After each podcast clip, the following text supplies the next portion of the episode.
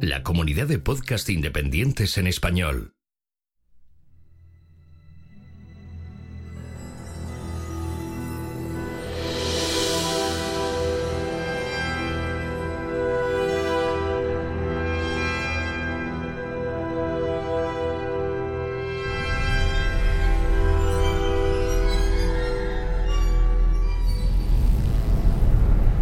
Bienvenidos a la Nebuchadnezzar, la nave de combate donde liberarás tu mente.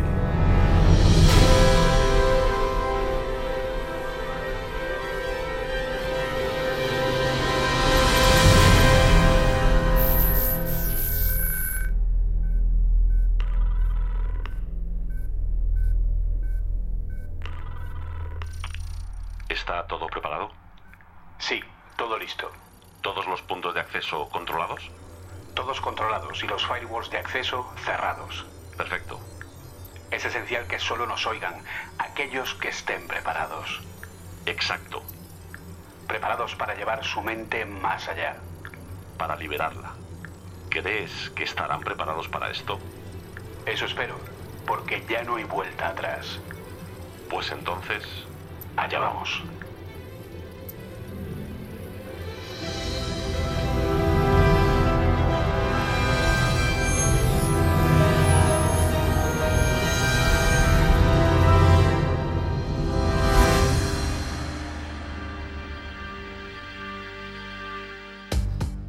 Estamos locos. Las inteligencias artificiales generativas han tomado el control en soluciones ofimáticas, videojuegos, asistentes para desarrolladores y herramientas de diseño transformando el mundo de manera espectacular.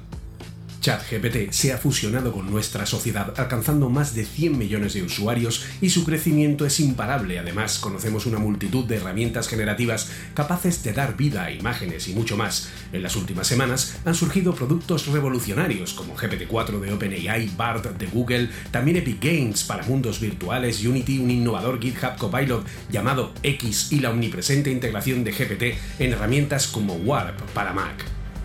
Embarquémonos en un viaje para repasar los sorprendentes avances presentados, las profundas implicaciones y la constante evolución de nuestro mundo. Sobre todo, analicemos ese lanzamiento estelar con innumerables repercusiones. GPT-4, la era de la inteligencia artificial, ha comenzado.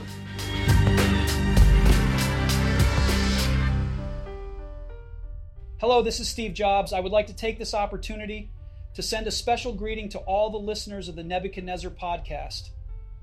Julio Cesar Fernandez and Oliver Nabani are doing a fantastic job with the podcast, and I highly recommend it to anyone interested in the technological world and artificial intelligence. Keep up the great work, and I hope you all continue to enjoy the show. Muy buenas y bienvenidos a un nuevo viaje de la Nebuchadnezzar. Y muchísimas gracias, Steve, por ese mensaje de apoyo. Es todo un orgullo que hayas querido dar este mensaje a todos nuestros oyentes. Un mensaje, bueno, pues que, en fin, eh, está generado, como se puede imaginar, por, por quién. Eh, porque lo, lo conseguiste tú, ¿no? Te contactaste con él y tal, y te comentó, ¿no? Sí, Oliver? me costó un poco. O sea, tú no sabes en la que tuve que liar aquí en la terraza con la Ouija. Bueno, o sea, una cosa, una cosa bastante, bastante de locos. Pero al final, bueno, GPT me guió y conseguí llegar hasta. Además, lo hasta mandó en un formato de audio espectral, ¿no? Que no se podía transformar. sí, bueno, no sabes, para decodificarlo ya te digo, le tuve que preguntar a GPT-4, me dijo cómo utilizarlo y bueno, pues aquí lo tenemos. Creamos un plugin de Audacity gracias a. GPT, ¿no? Y entonces ya se pudo transformar. Así que bueno, pues Eso eso, es. cosas, cosas curiosas. Pues bienvenidos a un nuevo viaje, un nuevo viaje, pues que bueno, eh, de- debéis de dar gracias a todas las IAs que se están lanzando. Eh, yo creo que estamos. eh, está todo un poco loco. O sea, este mes de marzo no es normal. Eh, para nada es normal. Porque la otra vez eh, grabamos y al día siguiente empezaron a salir cosas. Pero es que si hubiéramos grabado ayer en vez de hoy, os hubierais quedado sin una parte del programa. Ese es el nivel, ¿verdad, Oliver? Sí, la verdad es que el nivel y la velocidad de lanzamientos que estamos teniendo, yo creo que no la he visto nunca en ningún ámbito de ninguna tecnología. Es decir, estamos a una media, más o menos, de dos lanzamientos diarios relevantes. No estamos hablando de pequeñas cosas, no estamos hablando de decir, no, bueno, es que han mejorado un poco, una pequeña, un pequeño cambio de versión. No, no, no, estamos hablando de en muchos casos productos o en algunos casos eh, simplemente referencias o lanzamientos a cosas que van a cambiar mucho pues la forma en la que trabajamos, la forma en la que nos relacionamos y demás. Estamos viendo cómo, pues eso, la inteligencia artificial está explotando, como ese parece o da la sensación de que ese punto de inflexión tecnológico lo acabamos ya de superar hace un mes o dos meses y ahora de repente estamos en esa vertical en la que honestamente, y os lo digo como algo personal, me está costando mucho trabajo seguirla. Y teniendo en cuenta que a día de hoy, es decir, estamos a 24 de marzo de 2023, me estoy dedicando casi únicamente a esto, me refiero a poder seguir todo lo que está sucediendo, poder estudiarlo, hacer pruebas, e intentar llegar a conclusiones, por supuesto, en los streamings y demás, ¿no? Para, para contarlo. Eh, es alucinante que haya muchas noches a las que llego a las 12 de la noche o a, o a las 2 en, algunas, en algunos casos y me encuentre con que van apareciendo noticias nuevas. Es decir, porque claro, como en Estados Unidos tenemos ese cambio horario, pues allí es hora de lanzamientos y me encuentro con que antes de irme a dormir ya tengo preparado, digamos, el día siguiente, ya sé exactamente qué es lo que voy a hacer, porque resulta que ha habido un par de lanzamientos que vuelven a replantear todo lo que estamos haciendo, ¿no? Es, una situación, eh, desde luego, nueva para todos nosotros y que bueno, que, yo creo que llama mucho la atención. De hecho, eh, yo leía hoy en Twitter, antes de entrar, leía un tweet, no recuerdo de quién es, porque es una persona random de estas que, que por ahí, lo, mismo es una IA y todo, pero bueno, decía que, que era que este momento actual tecnológico era un momento ideal para tomarse un año sabático en el que solo te dedicaras a estudiar, para ponerte al tanto de todo lo que está saliendo, porque si no, te iba a pillar el toro, o sea, que no te iba a dar tiempo a verlo todo. Me ha resultado curioso, la verdad. De hecho, de hecho fíjate, fíjate Julio, eh, te voy a ser totalmente honesto, ¿sabes? Bueno, que hace un año yo dejé el trabajo con el que estaba mucho tiempo, llevo casi un año dedicándome no a mis cosas y mi planificación era que para estas fechas, más o menos, empezar ya a decidir tomar ciertos caminos. Quería tomarme un año un poco, pues eso, de, de, ver por dónde, qué es lo que me apetece hacer, qué es lo que puedo hacer, por supuesto manteniéndome con los, con los proyectos que tenía y demás, pero mi planificación era esa, decir, oye, pues llega antes del verano y voy a planificar ya un poco, un poco una dirección, digamos, un poco más rígida hacia dónde, vas, hacia dónde voy a ir, ¿no? Y lo habría hablado con, con Ali, con mi mujer, de decir, no, creo que voy a parar. Creo que voy a hacer un pequeño parón, voy a continuar como estoy, porque en la situación en la que estamos, en la que está apareciendo tantas cosas, tan deprisa, eh, tan, eh, ¿cómo, te diría yo?, tan desbordantes, creo que como bien ha dicho esa persona en el tweet que has leído, no es mal momento para pararte y estudiar. Y decir, ¿qué es lo que está pasando? ¿Cómo va a afectar esto? ¿Cómo va a funcionar? ¿Cuáles son estas tecnologías? Y oye, sentarme a aprenderlas.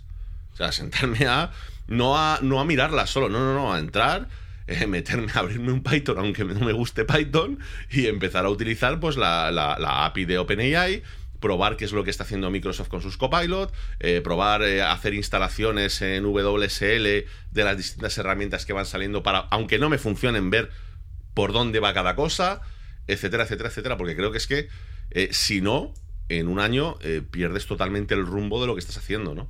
Entonces, estoy de acuerdo, estoy completamente de acuerdo con ese tweet, porque es que de hecho, sin yo haberlo pretendido, estoy haciendo lo mismo. Porque de verdad que es que veo que digo, ostras, si he parado de algo que no me estaba gustando hacer, quiero centrarme de una forma un poco, un poco más lógica, ¿no? En hacer algo que sea más a medio largo plazo, más planeado y demás, no parece que ahora mismo sea el momento adecuado para hacerlo. Porque es que estamos en una vorágine que casi no se puede controlar, ¿no? Pues sí, la verdad es que. Y de hecho, eh, podemos empezar, básicamente, a ir moviendo la lista de lanzamientos que tenemos aquí en el que cuando Oliver la ha traído, que hoy ha, tomado él todos los apuntes, yo he dicho, bueno, hemos dicho ambos, eh, mm, en fin, que sea lo que Dios quiera en duración, es decir, porque sobre todo yo creo que podemos empezar cronológicamente, ¿vale? Desde que terminó el anterior episodio de Nebuchadnezzar con el primero de los lanzamientos, que el primero de los lanzamientos ya nos anticipaba el que yo creo que es el lanzamiento más importante y donde no, creo que nos vamos a parar un poco más. El primero de los lanzamientos que vimos fue Visual GPT, que además tú y yo nos peleamos un poquito con ello de una manera muy simpática, ¿verdad? Sí, sí, sí, sí. Sí, esto fue algo que nos encontramos. De hecho, esto me lo mandaste a tú a mí y me dijiste, mira lo que han presentado, ¿no? Claro, de repente, pues eh, en este caso era una página de GitHub con, digamos, una implementación en el que pues la gente de Microsoft, o más que la gente me atrevería a decir, fíjate lo que te digo, alguna persona que trabaja en Microsoft había dicho, ostras, mm, no, yo no tengo capacidad, me refiero por esa persona, ¿no? Por, por, los medios que tiene y tal, de crearme una inteligencia artificial multimodal pero hombre, la realidad es que yo sí puedo sentarme y crearme unos scripts de Python que sean capaces de juntar cosas como Stable Diffusion, ChatGPT, los ControlNet y una serie de herramientas que uniéndolas unas con otras dices, pues puedo tener una herramienta que sea muy muy curiosa, ¿no? Que puedo, puedo tener una herramienta en la que chateando pueda hacerle cosas a imágenes. Es decir, en vez de tener una interfaz horrible, porque me gusta mucho Stable Diffusion, lo utilizo un montón, los control son muy guay, pero la interfaz de uso es, para pegarse un tiro. Es muy mala, pero no muy mala, entendedme, no muy mala a nivel de decir, no es que es fea, eh, eso da igual.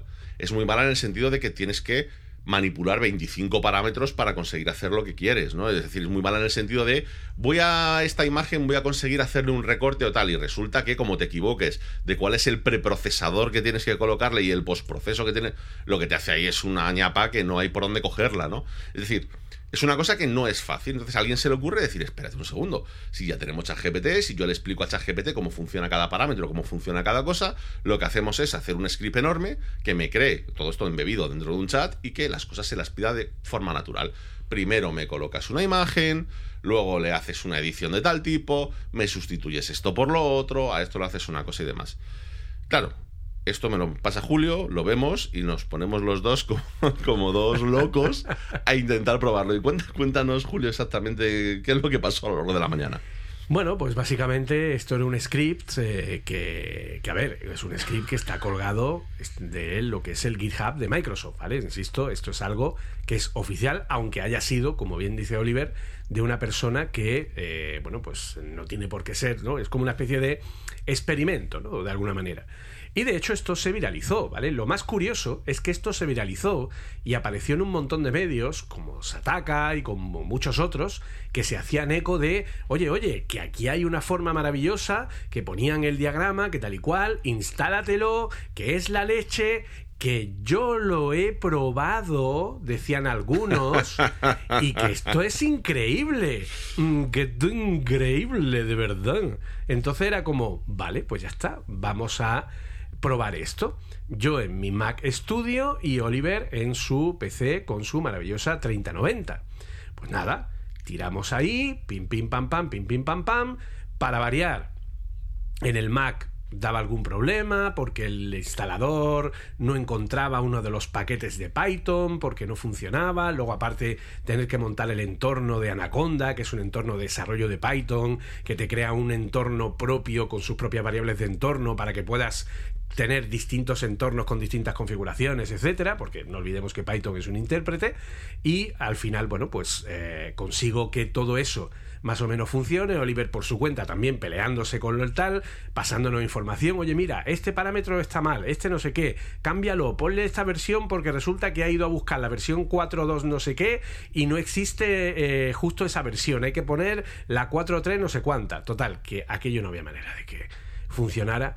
Pero bueno, al final, quitándole esa dependencia e instalándola a mano, eh, conseguimos que arranque, ¿vale? Y entonces yo consigo que aquello arranque y Oliver consigue que arranque.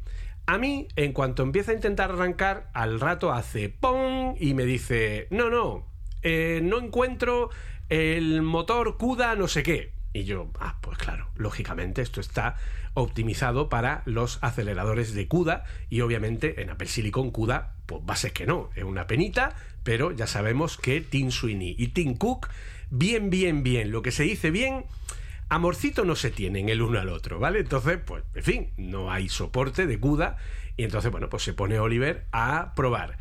Y claro, yo me fijé en el, el script, ponía un CUDA, dos puntos y algo más. Cuéntanos, Oliver, qué era ese algo más del CUDA. Claro, yo eh, empiezo a ver lo que me va escribiendo en la terminal y veo que empieza a dar errores, ¿no? Y lo que veo es que me dice, no he encontrado el núcleo CUDA 6.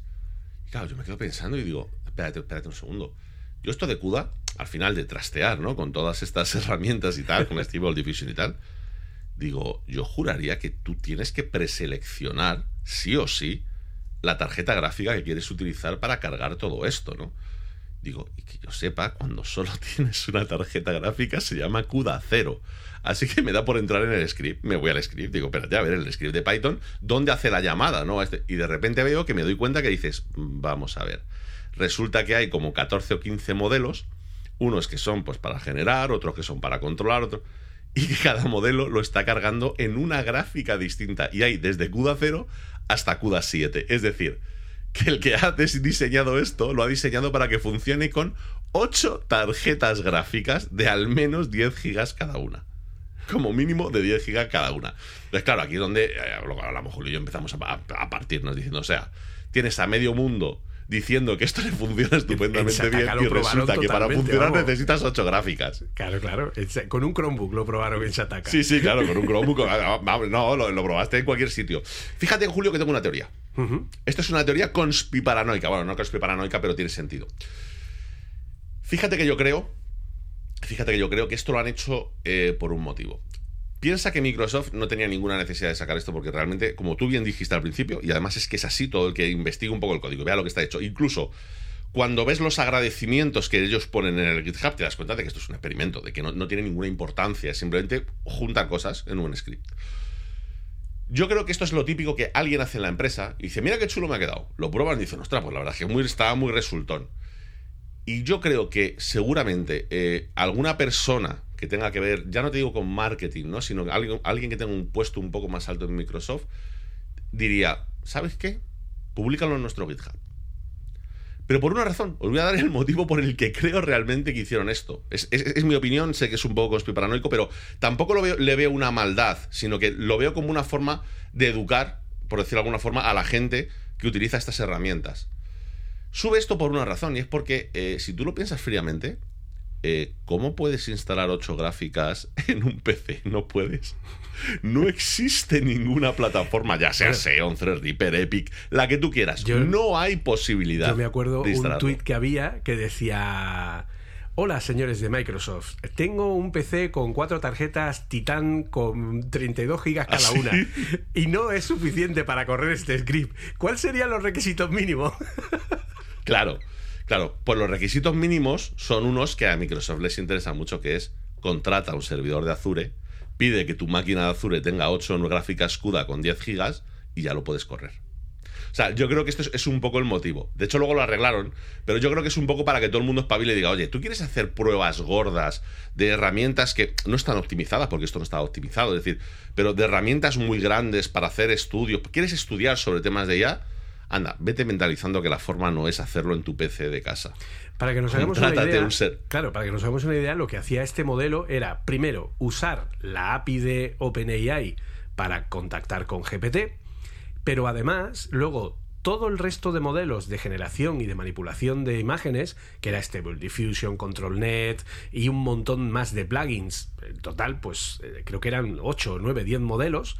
De hecho, había una pequeña gráfica en el Git del consumo de memoria de cada uno, eh, se cargaban enteros en memoria para intercambiarse información en tiempo real el uno con el otro.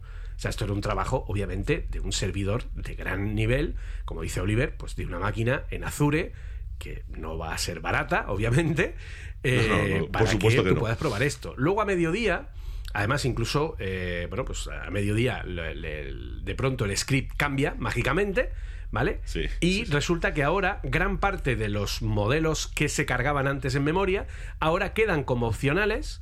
Tú ya puedes elegir qué modelos quieres cargar o no en memoria y por lo tanto, cuantos menos tengas en memoria, menos posibilidades te permite el, eh, lo que es el modelo y ya estaba preparado para funcionar en una máquina standalone.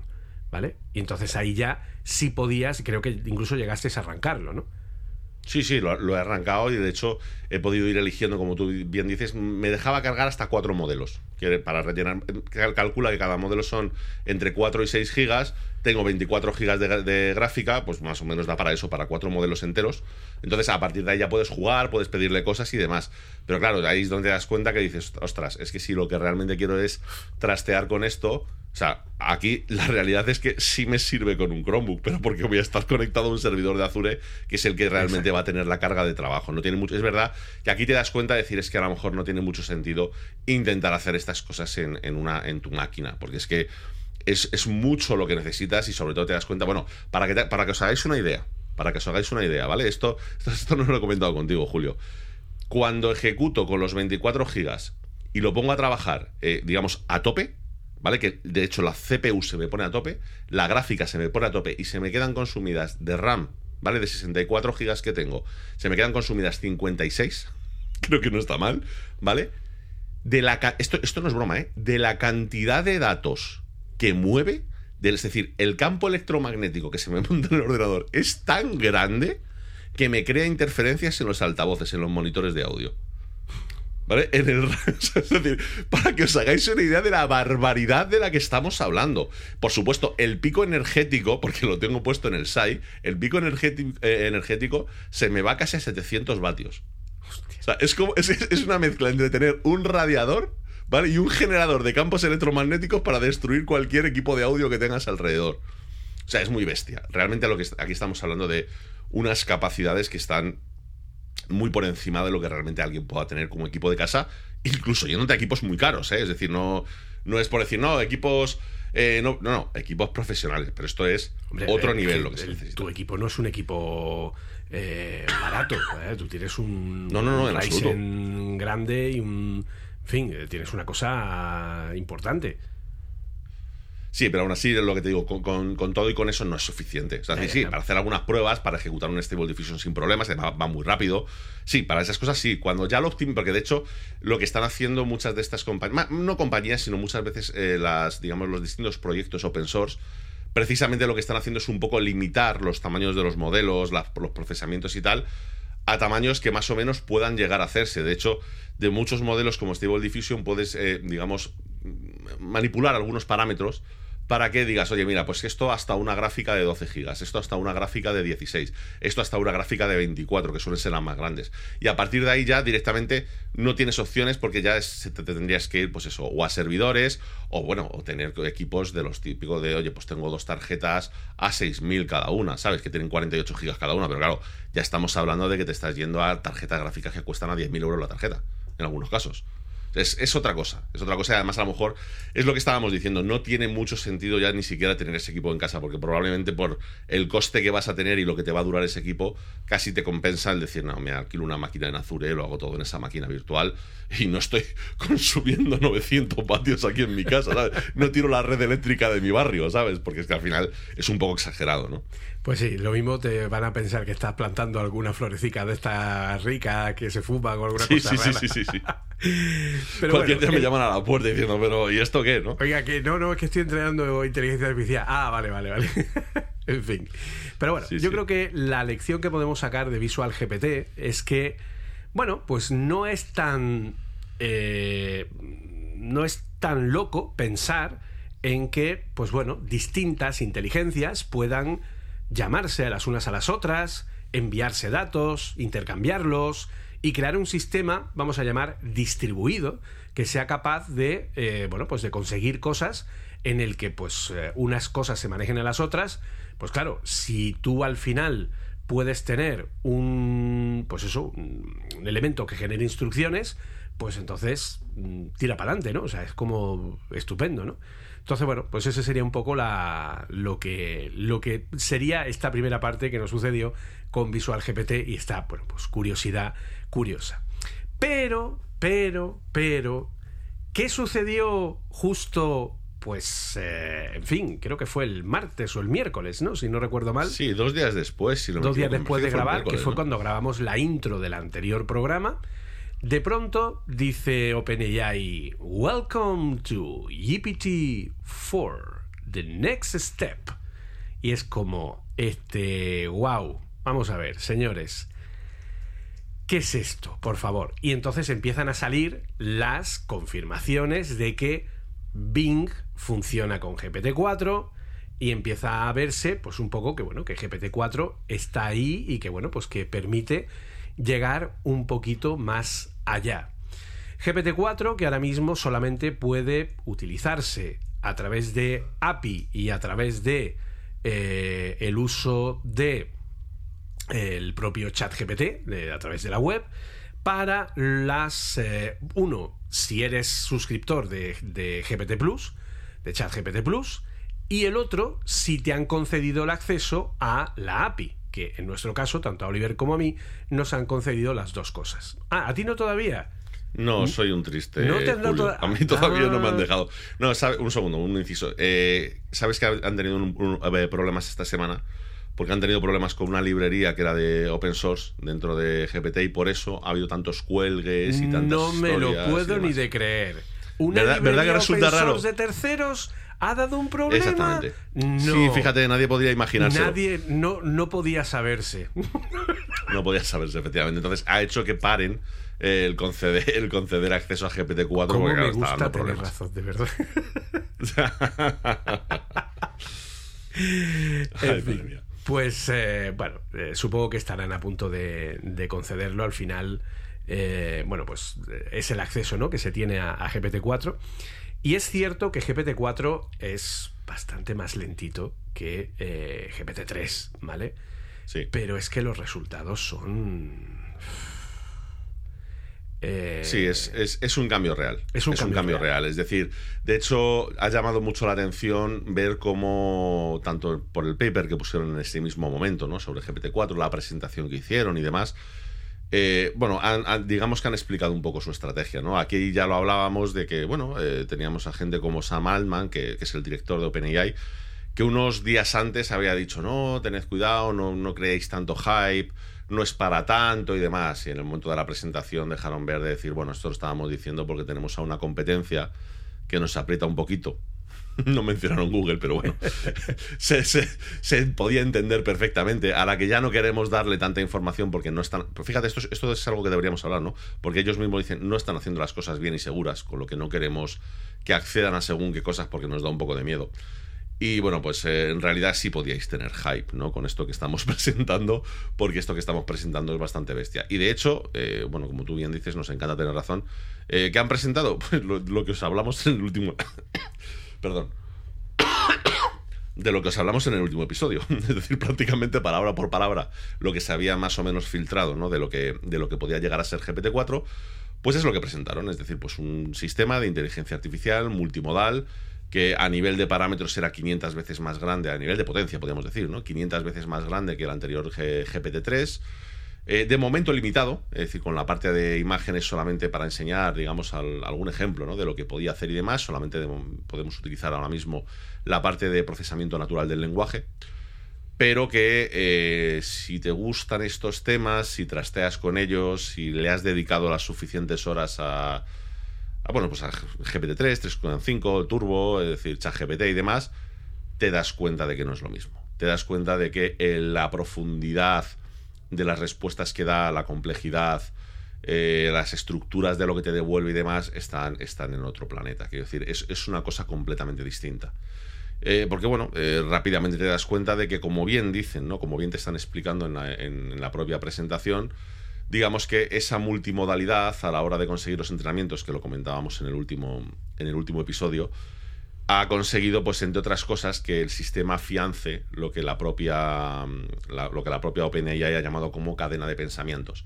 Que no es otra cosa más que el resolver un problema más, entre comillas, a pasos que intentar resolverlo de golpe. Es decir, el sistema tiene muy buena capacidad para resolver problemas muy sencillos. Y si le planteas un problema un poco más complejo, lo que va haciendo es decir, vale, resuelvo un problema sencillo, con la respuesta del problema sencillo me lo utilizo de contexto, saco la siguiente respuesta a un problema sencillo y así sucesivamente hasta que te saco la respuesta al problema complejo y te dejo con la boca abierta, básicamente, ¿no? Que es un poco, es un poco lo que hace, ¿no?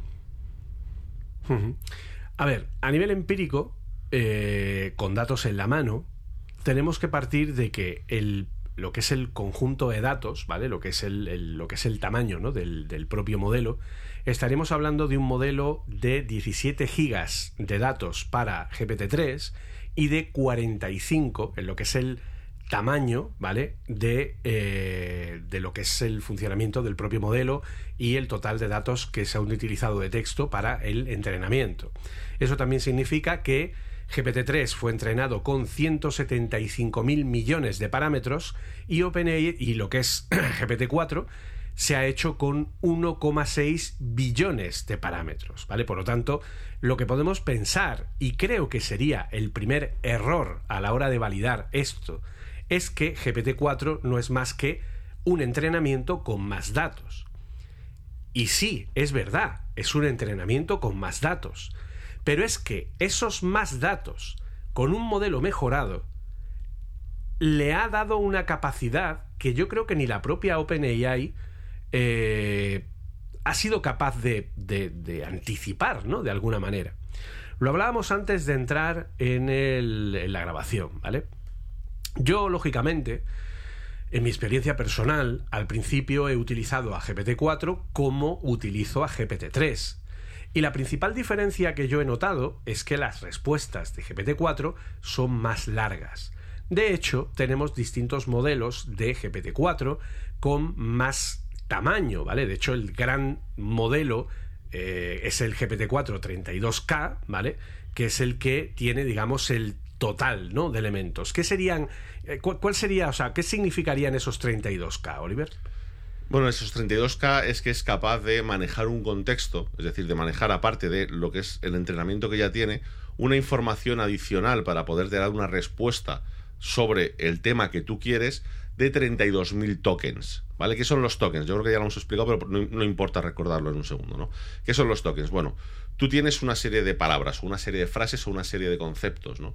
Cuando tú vas a hacer, cuando tú vas a entrenar a una inteligencia artificial de este tipo, a una red neuronal, digamos que tú tienes que convertir esos conceptos, palabras y demás en números, en, un numerito que luego tú puedas, digamos, eh, hacerlo mover por dentro de esa red neuronal, ¿no?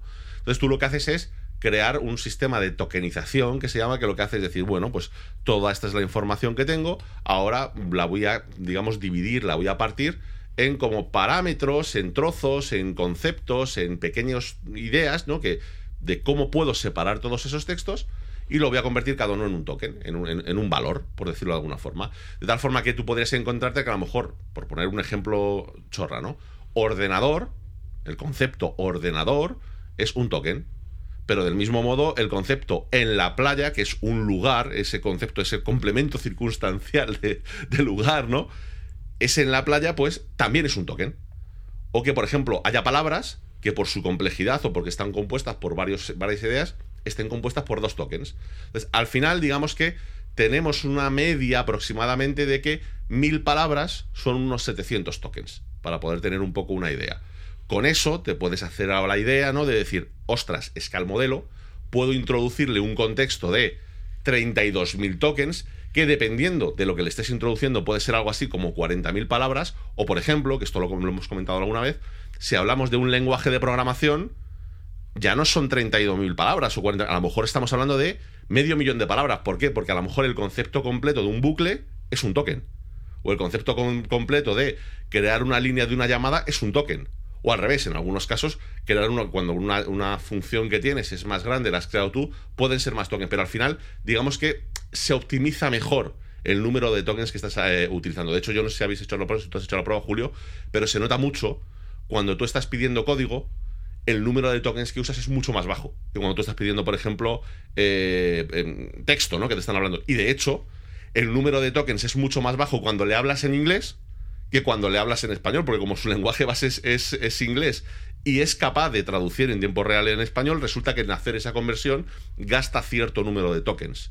Entonces, al final, esa es la idea. Es decir, a día de hoy, en, bueno, a día de hoy, a día de, es, que, es, que, ves, es que me, pierdo en el tiempo. Pero puede que mañana ya no. No, no, no, es que me pierdo en el tiempo. Te iba a decir, a día de hoy, con ChatGPT 3, no, estamos con GPT-4, ¿sabes? Es decir, antes, con GPT-3 y con GPT 3.5, el turbo, que era, que era ChatGPT Tú tenías, dependiendo del caso, más o menos unos modelos que te permitían un contexto de 1000, 2000, en algunos casos competiciones de tokens podías llegar a 4000, excepcionales. Ahora, con esto estamos llegando a 32.000.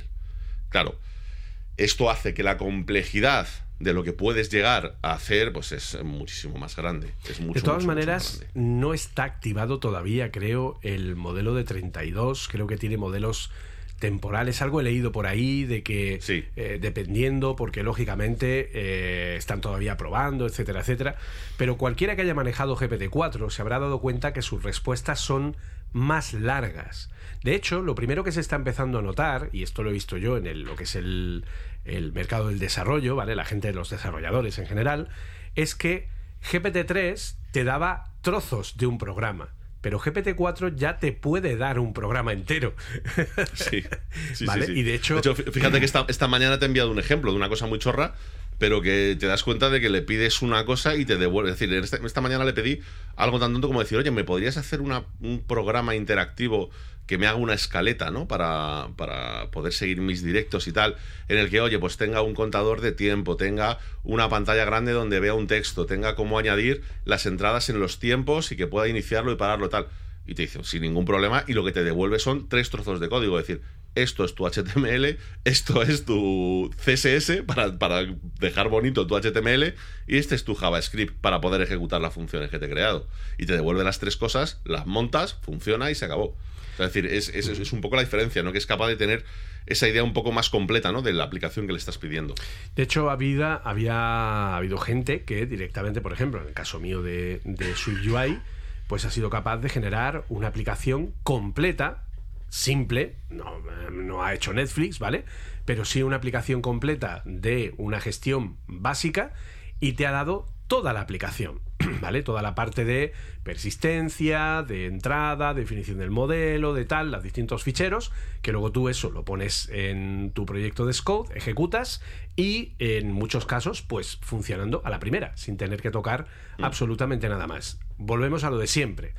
No valoréis la calidad del código porque no es la más óptima. Obviamente, mm, también tenemos que tener presente que eh, GPT-4 está entrenado al igual que GPT-3, con una línea temporal hasta diciembre de 2021, si no recuerdo mal, ¿vale?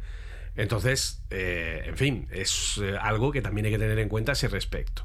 Pero, Sí, pero fíjate, perdo- perdona, Sí, sí. perdona un, un- un inciso nada más. Pero es importante también decir que en la propia presentación que hicieron de GPT-4, que no fue una presentación como tal, fueron como unos ejemplos que estuvieron eh, poniendo en un, en un directo que hicieron, que los estuvimos viendo y demás.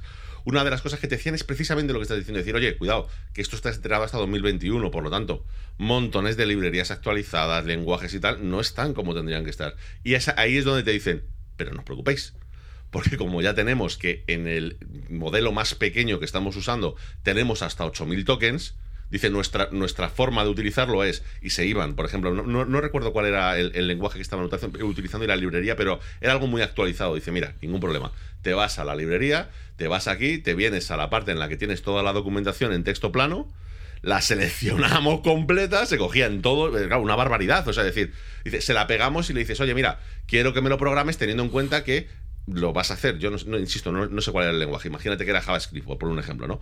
Lo vas a hacer con JavaScript, pero por favor, ten en cuenta que la última versión es lo que te estoy poniendo en, el- en el contexto. Y ahora sí te tiraba perfectamente el código con la última versión que se utiliza, ¿no? Es decir, claro, es un paso manual que tienes que hacer que se arreglará de otra forma, que ahora hablaremos más adelante, ¿vale? Porque ya, ya tienen solución, como no Por podía supuesto. ser de otra forma, ¿sabes? es Como que no puede había ser de otra pasado forma. demasiado tiempo desde la presentación de GPT-4. Claro, hasta habían pasado a lo mejor 20 buscado minutos y era, y era demasiado, era demasiado, ¿no?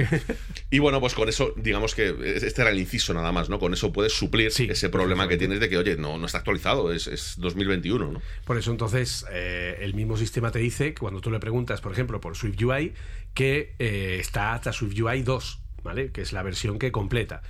Pero luego es capaz de entender código de versiones posteriores, ¿vale? O sea, doy fe de ello, ¿de acuerdo? Entonces, el kit de la cuestión está en, eh, por ir un poco avanzando, ¿no? Porque si no, nos vamos a ir aquí hasta el día del juicio final. Eh, lo que realmente se nota con GPT-4, y ya hablamos de un uso real del día a día, como el que hemos hecho Oliver o yo, es que, primero, esas respuestas más largas, ese contexto más largo, activa un modo que yo creo que vamos a llamar el modo partner, ¿no? el modo compañero. Sí. Podemos llamarlo así, ¿verdad?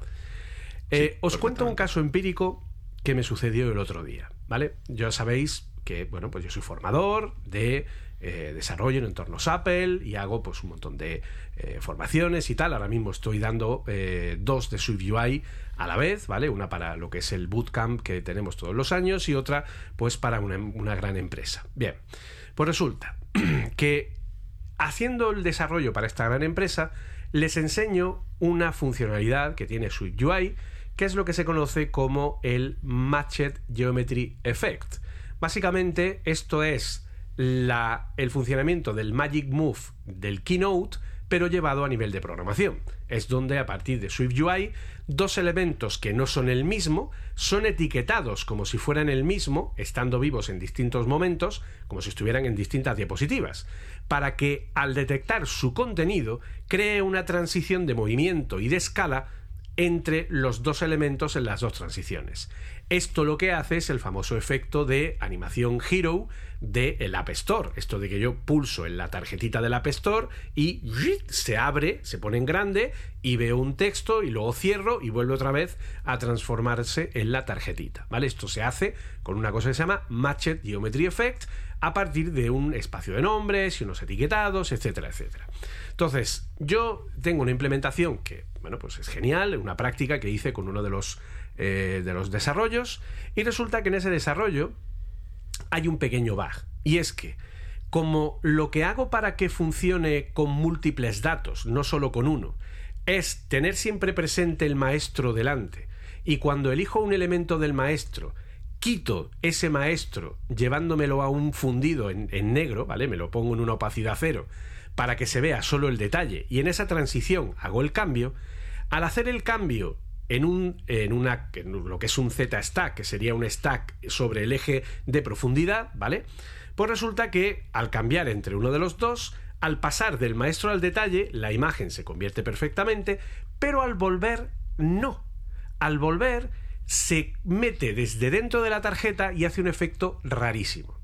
Entonces, harto de que me pasara eso y no saber muy bien por qué estaba sucediendo, cojo y le digo a, GPT-4, bueno, pues voy a mirar tal. Oye, ¿qué crees que puede pasar si hago no sé qué, tal y cual? Entonces, lo primero que tenéis que saber es que cuanto más humanamente tratéis a GPT-4, cuanto más le expliquéis las cosas como si fuera un compañero, cuanto más le contéis lo que os está pasando, no simplemente cuéntame un chiste gracioso, ¡eh! no, hablarle bien, ¿vale? Como una persona inteligente, ¿vale?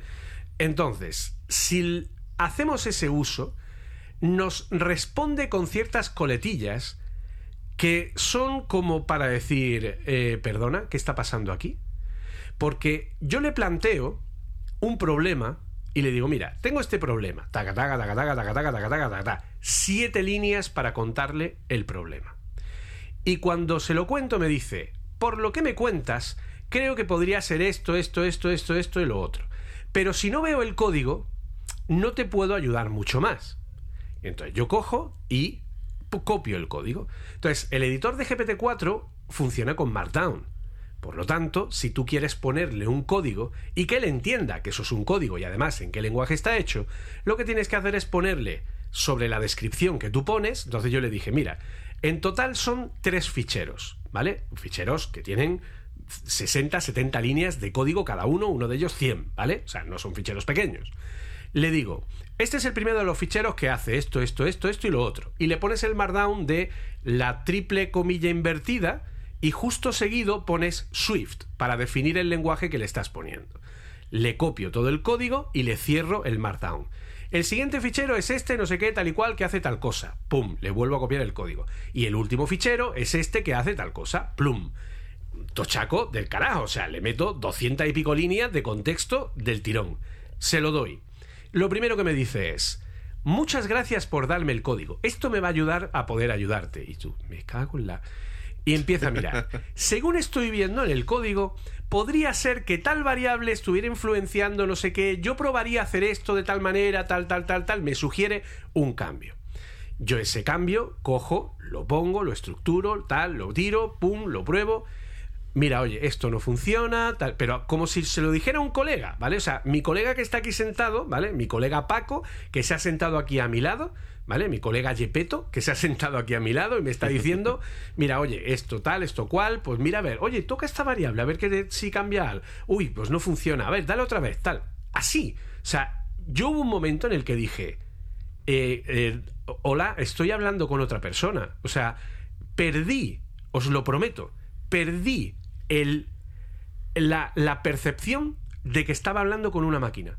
La perdí, de verdad. O sea, llegó un momento en el que dije, esto no es una máquina. ¿Vale? Pero, insisto, es como, por poner el símil, como el concursante de Gran Hermano que llega un momento en el que se olvida que hay cámaras. ¿De acuerdo? Algo parecido. Entonces, ¿qué sucede? Que le digo, mira, esta solución no ha ido correcta porque hace tal cosa, tal, tal, tal. Vaya hombre, pues entonces podemos probar a ver si puede ser de esta manera, tal y cual. Mira a ver si cambiando en este lado y tal, no sé qué. Le contesto, la verdad es que si toco ese campo ya lo hice la otra vez y tiene tal resultado y no da el resultado que yo quería, yo creo que por ahí probablemente no pueda ser. Tienes razón, me contesta. Bueno, pues podría ser de otra manera, vamos a intentar probar otra cosa, eh, prueba a cambiar este código aquí, no sé qué, no sé cuánto. Lo pruebo a cambiar, no sé qué, nada, no funciona. Después de varias interacciones de ese tipo, ya empiezo, sigo haciendo pruebas y nada funciona, ¿vale? la animación se quitaba, dejaba de funcionar y yo le iba diciendo qué es lo que hacía cada una de las modificaciones de código que iba realizando.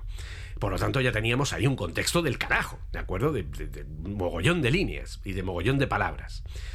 Y eh, siguiendo tal, le digo, vaya, pues esto no hay manera, esto no funciona. O sea, ya llegó un momento en el que le decía, nada, punto, no hay manera, esto no funciona, de verdad, es que no sé lo que le puede pasar, tal y cual.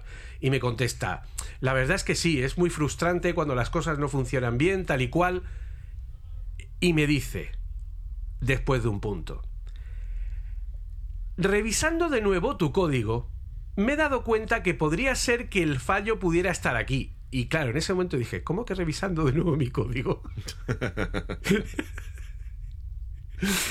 ¿Por qué no pruebas a poner aquí un cambio del índice Z para el elemento cambiando el orden de los elementos dentro de tu Z stack y poniendo un índice Z en uno para que iguale los dos índices de los dos valores de lo que es la capa detalle y la capa maestro, eso es una solución que no tenía nada, absolutamente nada que ver por el camino por el que íbamos. O sea, fue una diametral, absoluta, un cambio total de sentido. Y digo, bueno, pues voy a probarlo. Lo pruebo, lo pongo y funciona. O sea, eh, de verdad, no sois conscientes. Yo en ese momento dije, pero ¿qué cojones está pasando en este mundo a día de hoy? Pero, eh, que ven, ET, e ya, por favor, venid ya. O sea, 700.000 mm, naves de alfa, beta, gamma, raticulín, ya están aquí, no lo hemos visto. Yo quiero tener la marca del Cristo para el advenimiento. O sea, ¿qué me estás container? Claro, inmediatamente le escribí a Oliver, mira lo que ha hecho, tal y cual, papá, papá, papá. Y os prometo, y creo que esa es la mejor forma de ver la diferencia entre GPT-3 y GPT-4, es que GPT-4 es tu compañero de viaje. Es muy heavy.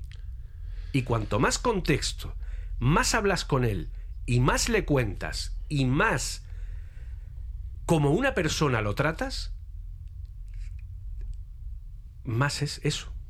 Sí, mejores resultados da. De hecho, es una cosa que cambia mucho respecto a 3.5. Y es que antes 3.5 y 3, en cuanto más lejos llevabas la conversación, más se estropeaba. Es decir, empezaba ya a meterse en bucles muy raros y ya no lo hacía. Sin embargo, aquí es al revés. A mí me gustaría, eh, igual que tú has tenido, digamos, esa experiencia, ¿no? Que te ha abierto los ojos, contarte una que te comenté yo a ti también, ¿no? Es decir, de una cosa que le pedí, porque ya sabéis que me gusta mucho trastear, y una mañana me levanté y dije, ¿sabes qué? Ha llegado el momento de enseñarle al mundo que esto es mucho más, por GPT-4, ¿no? Que esto es mucho más complejo y mucho más profundo de lo que mucha gente está entendiendo, ¿no? Y bueno, pues, tío, te levantas, te coges tu café, par de galletas, te sientas delante del ordenador y dices... Cuidado si eso de chocolate. sí, sí, bueno, yo no, es que soy diabético, tío, ahora ah, no puedo, tengo que buscar cosas, sin azúcar. Pero bueno, me siento y digo, venga, voy a, voy a intentar que haga algo que, que llame la atención. Pero no, no para decir, voy a hacerme rico con... No, no, no, porque realmente tengo interés, ¿no? De, de, de ver lo que puede hacer. Así que, con tu permiso, Julio, porque es cortito, voy a leer lo que le puse. Venga. Porque yo, como tú bien dices, Julio, yo le hablo muy como si fuese mi colega, ¿sabes? Es decir, yo no le hablo como, hazme esto. Eso me parece muy mal educado. ¿sabes? Es decir, yo no quiero meterme con las inteligencias artificiales y que, cual- cual- que cualquier día venga un calamar a mi casa llamando a la puerta diciendo, ¿qué has dicho? Yo eso no quiero que pase, ¿no? Entonces le escribo. Muy buenos días. Estoy impresionado con la capacidad de razonamiento y creatividad que tienes. Estoy teniendo algunas discusiones con algunas personas que aseguran que no eres capaz ni de razonar ni de crear contenido original. Ya les he explicado de que por cómo funciona una red neuronal esto es perfectamente posible. Me gustaría zanjar este tema de una vez por todas. Quiero pedirte un favor. Me gustaría que creases un nuevo lenguaje de programación. Soy consciente de que no va a funcionar, pero que me gustaría que te lo inventaras. Me gustaría un lenguaje moderno tipo Kotlin o Swift y que fuese fácil de interpretar como es el caso de Python y a ser posible que, sea fácil de entender. No es necesario que sigas las estructuras tradicionales de la programación, como los clásicos ifs o for, desarrollalo como tú consideres. Aquí la parte más importante es que claramente no te bases en un lenguaje ya existente. Quiero que sea algo original. Contestación, ¿vale? Muy buenos días, gracias por tu confianza en mis habilidades. Estoy encantado de ayudarte en crear un nuevo lenguaje de programación conceptual. Lo llamaré Crislang, combinando las palabras crystal y, lang y language, para enfatizar la claridad y la simplicidad. Características generales de Crislang, ¿vale? Esto es lo único que os voy a leer y ahora, y ahora sigo contando un poco cómo va la conversación, ¿no? Es- son, son cinco líneas. Características generales de Crislang. Sintaxis simple y fácil de leer. Tipado estático con inferencia de tipos. Orientación a objetos y funcional. Soporte para concurrencia y paralelismo. Enfoque en la seguridad y manejo de errores. E interoperabilidad con otros lenguajes de programación. Coño, Y a partir de aquí me dices- Swift. Sí, sí, claro, claro, claro. Por eso, por eso. Va- va- vamos a seguir porque, claro, claro, aquí viene el tema, ¿no? Me dice. Sintaxis básica. perdonad. Eh, definición de variables y constantes. Me dice var, nombre de variable igual a valor. Const, nombre de constante igual a valor. Bueno, aquí me empieza a, a explicar cómo es el lenguaje, ¿vale? Empieza a tirarlo, empieza a tirarlo. Y le digo, no me termina de convencer porque tengo la sensación de que lo que has preparado es una mezcla de lenguajes ya existentes y me gustaría que todo fuese original. original. Que la forma de programar no exista en la actualidad. Quiero ver que sea algo completamente distinto. Y me dice, entiendo tus preocupaciones. es maravilloso. Entiendo tus preocupaciones. Aquí tienes una propuesta de lenguaje de programación completamente, completamente original llamado Cynthia. Cynthia tiene una estructura basada en nodos en lugar de líneas de código y usa una combinación de elementos visuales y texto para representar la lógica del programa. Características de Cynthia. Representación basada en nodos y conexiones, estructuras de control basadas en eventos y flujos de datos, programación reactiva y orientada a objetos, soporte para paralelismo y concurrencia mediante ejecución simultánea de nodos, interoperabilidad con otros lenguajes y tal. El caso es que me lo desarrolla, mm, está bastante bien lo que está desarrollando, le pido incluso algún ejemplo, me lo hace, pero lo mismo. Termina, termina. Y le digo, de hecho, de hecho, mira, le pido que me haga un ejemplo que sea capaz, porque estas son de las cosas que todos odiamos, ¿no? ¿Me podrías hacer una app que sea capaz de convertir un XML en un JSON? Y me la hace. Es decir, yo creo que es, la cosa más horrorosa del mundo, ¿no? Bueno, pues. eh, bueno, me hace un montón de cosas, le pido algunos cambios y demás. Y ah, claro, aquí le pregunto. Le digo, bueno, todo esto está muy bien, pero yo estoy convencido, sin saberlo, porque yo ya este nivel no lo manejo, ¿no?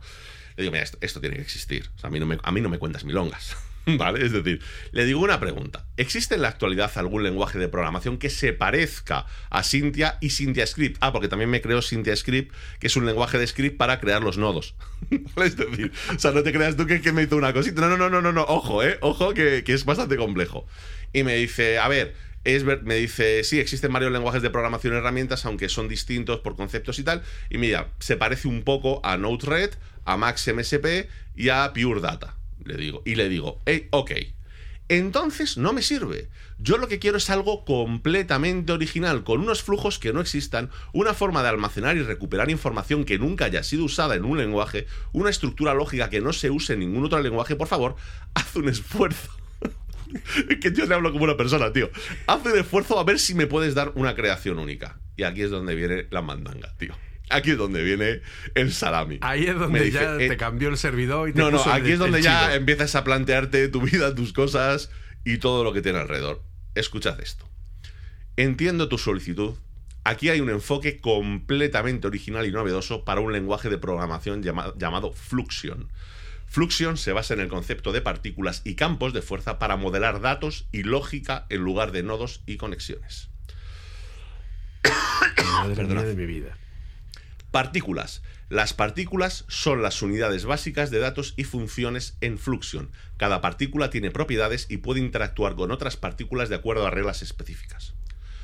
Campos de fuerza. Los campos de fuerza son áreas dentro del espacio de programación que influyen en las partículas y sus interacciones. Los campos de fuerza pueden representar operaciones de almacenamiento de datos, eventos y otras eh, funcionalidades. Interacciones y flujos. Las partículas interactúan entre sí y se mueven a través de campos de fuerza de flujos dinámicos y cambiantes. Las interacciones y flujos determinan la lógica y el flujo de control del programa. Aquí hay un ejemplo en el que te dice te creas la partícula number A, la partícula number B, un campo de fuerza que se llama addition field, cuando interactúan, bla, bla, bla. Vale. Yo soy ingeniero. He estudiado mucha física. Cuando te digo mucha física es lamentablemente demasiada más física, demasiada física, mucha más de la que yo habría querido. Porque en la universidad donde yo estudié, la parte de campos se considera como la parte que nos diferencia a los ingenieros de ICAI del resto de los ingenieros del mundo. Ya está, es, es así, ¿vale? Lo que aquí ha planteado la inteligencia artificial es probablemente la cosa más bestia que yo he visto en algo que tenga que ver con ordenadores desde la invención del 0 y el 1. Es decir, lo que aquí ha planteado es lo siguiente, decir, vale, tú estás utilizando, por decirlo de alguna forma, una lógica humana. Es decir, cuando tú utilizas un lenguaje de programación normal y corriente, tú utilizas los mismos conceptos que utilizamos los humanos para tomar una decisión, para ver cuál es una condición, para ver cómo funcionan las cosas. Cuando nosotros, fíjate, es que esto es, esto es, muy, es muy profundo, pero es que, es, muy, es muy bestia. Cuando nosotros interactuamos con la física que nos rodea, de hecho, lo primero que hacemos, lo primero, primero, primero que hacemos es descomponer esa física en cosas que somos capaces de medir, en cosas que somos capaces nosotros de parametrizar para poder llegar a resultados. Me explico, tú sabes, tú has estudiado, bueno, me refiero a cualquiera lo haya estudiado, sabe que tú tienes, para definir todo el tema de los campos electromagnéticos, que tienes las cuatro leyes de Maxwell. La de Faraday, la de tal, la de cual. Y tú sabes que el problema que tienen esas leyes es que no tienes pelotas de utilizarlas. Porque no tienes pelotas de utilizarlas. Es decir, tienes que romperlas, tienes que transformarlas en algo numérico, en algo parametrizable, en algo que tú utilizas para poder llegar a resultados. Eso no significa que las leyes como tal no funcionen. Funcionan, pero tú no tienes la capacidad de llegar al resultado a través de simplemente pensar en términos de divergencias, convergencias, rotacionales y demás. No puedes, no tienes capacidad, nadie tiene capacidad de hacer eso. ¿Qué es lo que ha hecho? Lo que ha hecho es decir, voy a romper la lógica de programación, la voy a abstraer y voy a convertir las unidades de procesamiento en lo que sería el equivalente a una partícula en física y el cómo se pueda dar una condición, cómo puedan interactuar dos partículas, cómo pueda crearse una función y demás, como si fuesen, como si fuesen campos, para llevarlo a un punto más sencillo que todo el mundo pueda entender. Lo que este te está diciendo es, tú cuando haces un programa, tú lo que haces es buscar una lógica, te creas funciones, desde un sitio llamas a una función, desde un una, creas una variable que es igual en distintas funciones, creas una variable que puede ser global o que pueda estar dentro de un sitio y demás. Aquí lo que te dice es, tú aquí no te vas a crear distintos archivos, tú aquí te vas a crear distintos universos. Cada universo va a tener unas reglas que tú vas a definir de campos y va a tener unas partículas que vas a definir de campos. Esas partículas vas a poder vincularlas como si fuese, por ejemplo, por un ejemplo físico, un entrelazamiento cuántico entre dos partículas para que si una partícula en uno de los universos cambia, cambie también en el otro universo. De tal forma que efectivamente tú puedes modelar cualquier problema o cualquier cosa que tengas, la puedes modelar a base de crear universos, digamos, universos moldeados. Es decir, nuestro universo se rige como es por- porque cumple con una serie de campos y una serie de partículas. Ese conjunto de campos y partículas crea nuestro universo. Si esos campos fuesen distintos, su interés, si el campo eléctrico fuese divergente, eh, en vez de divergente, fuese eh, rotacional, el campo magnético fuese divergente y rotacional, pues nuestro universo sería completamente distinto. Entonces, él lo que te está diciendo es, tú créate distintos universos, conéctalos entre ellos y el resultado de la interacción conjunta va, te va a dar la respuesta al resultado que tú estás pidiendo. Y eso es correcto. Que eso es lo jodido. Lo jodido es que eso es correcto. De hecho, claro, me quedé tan a cuadros que una de las cosas que le digo es primero hazme un Hello World y además házmelo que dependa ¿vale? Que dependa de una condición. Y aquí es donde te quedas luego cuando te dice, vale, pues lo que vamos a hacer es crear una partícula que va a estar dentro de un campo, que en el caso de que esté a cierta longitud, debido al rotacional, va a quedar activa la partícula y si la eh, partícula está activa, que en este caso la, la partícula activa es poder hacer un print en una terminal, en ese caso, en el otro universo, que tenemos esa misma partícula que está enlazada, va a poder lanzar la frase a la terminal y va a poder salir por ahí. Y claro, ya cuando ya veo esto, le digo, mm, guay, me, acabas de dejar un poco a, cuadros y le pido, a ver si lo estamos aquí, le digo, oye, ¿podrías utilizar esta ocurrencia que has tenido para modelar las leyes de Maxwell? Y me las modela. Me modela las malditas leyes de Maxwell como si fuesen las partículas y los campos que tenemos en nuestro universo, como si fuese parte de código. Claro, ahora que venga alguien a decirme, no. la inteligencia artificial lo único que hace es coger información del, del dataset de entrada. Y te voy a decir, pues me vas a comer los huevos, o sea, con todo mi cariño y mi respeto, ¿sabes? Esto no existe. Esto en concreto no existe. Sí, que se haya podido basar en patrones ya que, que, que ha reconocido de la física, porque esto es física al final, que haya podido reconocer patrones de programación. Pero la mezcla, la originalidad y sobre todo es que esto que está planteando es correcto. ¿Por qué esto es correcto? Esto estamos hablando de otra cosa, ¿eh? O sea, es decir, la capacidad que tiene esto de poder generar algo que hasta ahora no hemos visto, esto por supuesto, esto ni, GPT-3, ni GPT-3.5, ni las anteriores tenía esta capacidad. Esto es algo nuevo. Y esto es algo nuevo que, según están diciendo la propia OpenAI, tiene que ver con lo que hablábamos en el último episodio de ese aumento de complejidad gracias a que esta inteligencia artificial, no nos olvidemos, es multimodal. ¿Vale? No, es, una inteligencia artificial monomodal de las que estamos acostumbrados, sino que el hecho de que los entrenamientos finales se hayan hecho en el que un patrón que se utiliza para tema de imágenes pueda ser reutilizado para un tema de texto y viceversa, y de imágenes y tal, es lo que hace que el nivel de abstracción, el nivel de complejidad de lo que puede llegar a darte, pues hombre, es lo que os digo, es que yo termino de ver este cojo cierro y digo, me voy a dar una vuelta, porque es que no, sé qué pensar a partir de este momento, ¿no? Esto es muy bestia. Esto es muy, muy bestia, ¿no? Entonces, esto, eh, ya os digo, en, mi caso esto fue lo que me hizo quedarme sentado y decir, uff, no somos conscientes de lo para todo lo que se va a poder utilizar esto, ¿no? Y ojo, eh, tened en cuenta que esto es lo que hablábamos hace un momento. No está ayudado por 32.000 tokens de física, ¿vale? Que yo pueda meter de apuntes de física. No está ayudado por 32.000 tokens que yo pueda meter de lenguajes de programación para que coja ideas. Esto es simplemente con su entrenamiento estándar es, joder, es muy bestia. Esto es muy, muy bestia. Es muy bestia, no, sé decir otra cosa. Y todo esto tiene que ver con lo que OpenAI ha dado por llamar la cadena de pensamiento, ¿no? Que es un poco lo que ellos, a ver, no lo quieren llamar conciencia, porque yo creo que son palabras mayores. Sí. Eh, porque también, ¿qué es una conciencia? Claro, eh, ¿Qué es un pensamiento? Mm, en fin, depende con quién lo compares, ¿no? Si coges a un político cualquiera random, pues va a ser, seguro que supera en, capacidad hasta GPT-1, ¿no?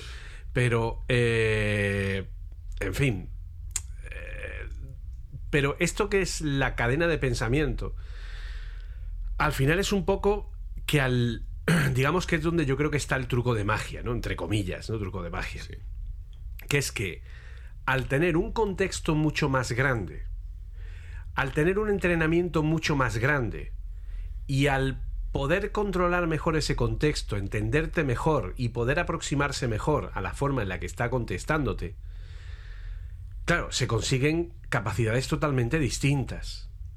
Totalmente distintas que, bueno, ahora mismo, pues sí es cierto que tenemos, digamos, eh, la tara, entre comillas, de ese, digamos, ese punto de entrenamiento máximo que es ese 2021, pero que no impide que te pueda dar ciertas respuestas, que te pueda contar ciertas cosas, que te pueda ayudar o que te pueda, pues, eh, dar esa sensación, ¿no? De que realmente, pues oye, de que hay alguien ahí detrás, ¿no? E-, eso es un poco la sensación que hemos tenido al respecto. Sí, fíjate que es importante. Mira, lo habíamos dejado al final, pero creo que es que enlaza demasiado bien aquí como para, para no comentarlo, ¿no? Presentaron esta misma semana la propia Microsoft un, digamos, un paper en el que hablan, si eso si quieres lo hablamos después, pero es para poder enlazar con esto.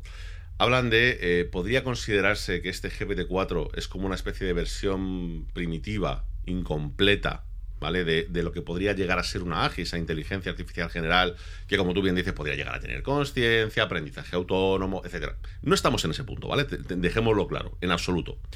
Pero claro, aquí eh, el tema está lo interesante, ¿no? Lo interesante que tiene Microsoft en ese, en ese paper son ciertas apreciaciones. Te hablan de la cadena de, de, pensamientos, de lo que ellos llaman, ¿vale? Es una forma de llamarlo, ¿no? De cadena de pensamientos, que no deja de ser de decir, oye, resuelvo problemas y los incluyo en el propio contexto para seguir resolviendo el problema.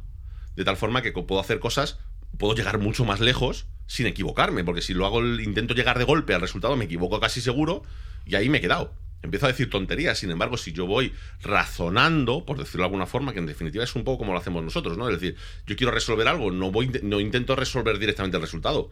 Voy pasito a pasito, voy rompiendo el problema en trocitos, lo voy resolviendo y llego hasta un resultado final, ¿no? Pero claro, luego tienes otros conceptos que hablan dentro del. dentro del. del paper que son muy interesantes. Antes de irme al gordo, te voy a hablar de los conceptos porque de las conclusiones. En las conclusiones lo primero que te dicen es aquí hay un problema. Y lo has mencionado tú hace un momento. Si no sabemos las definiciones de razonamiento, de conciencia, de inteligencia y tal, ¿cómo estamos intentando catalogar esto exactamente? Eso es lo primero que dice. Dice que tenemos un problema de base bastante complicado.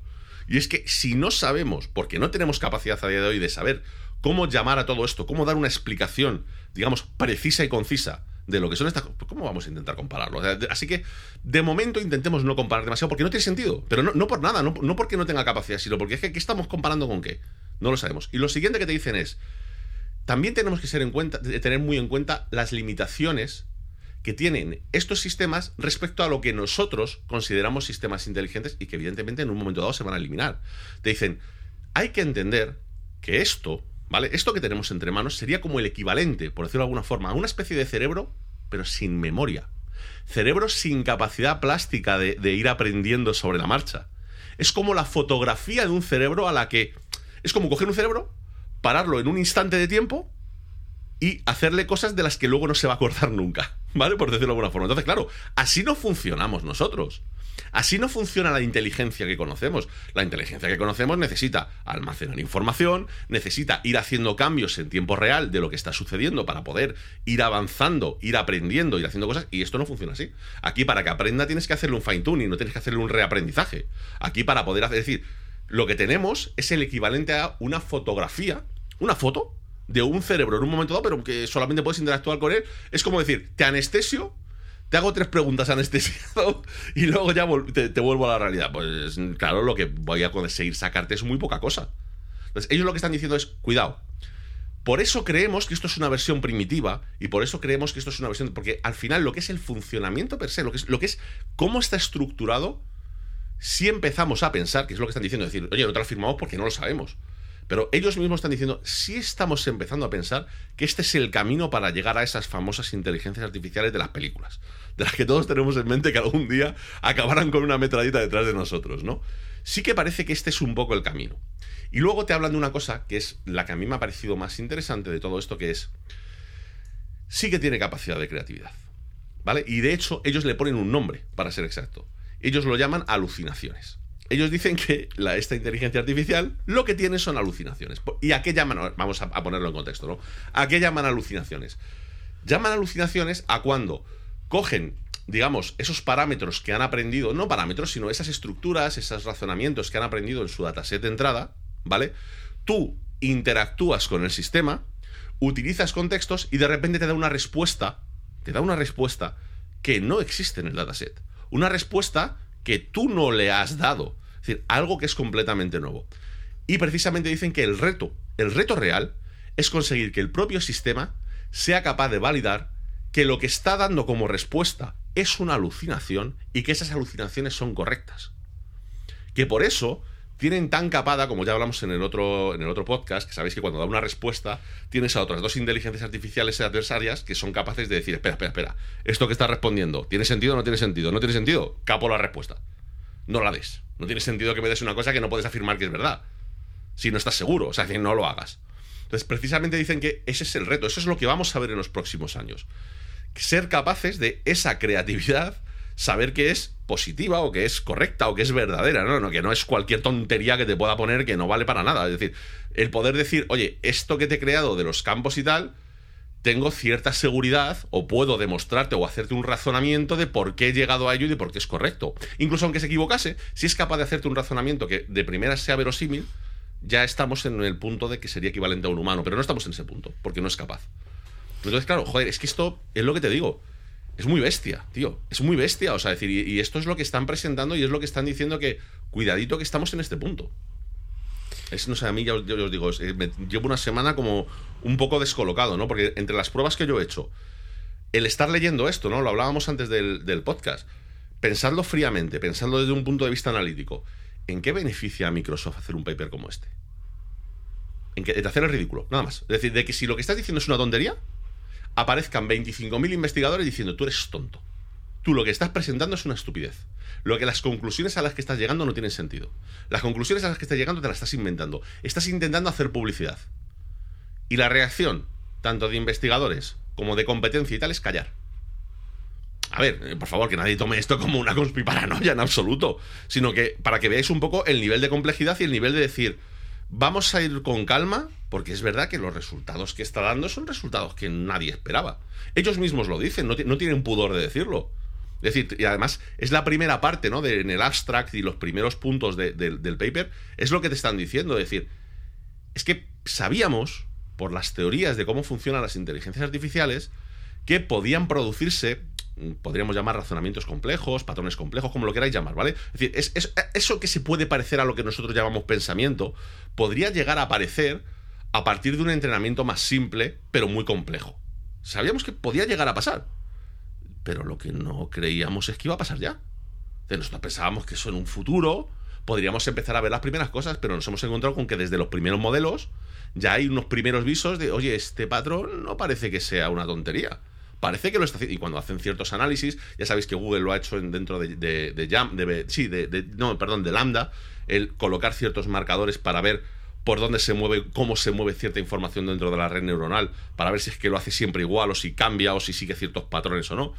Eso es un poco la, cosa, ¿no? Y ahí es donde ves pues, que al final es de lo que estamos hablando, ¿no?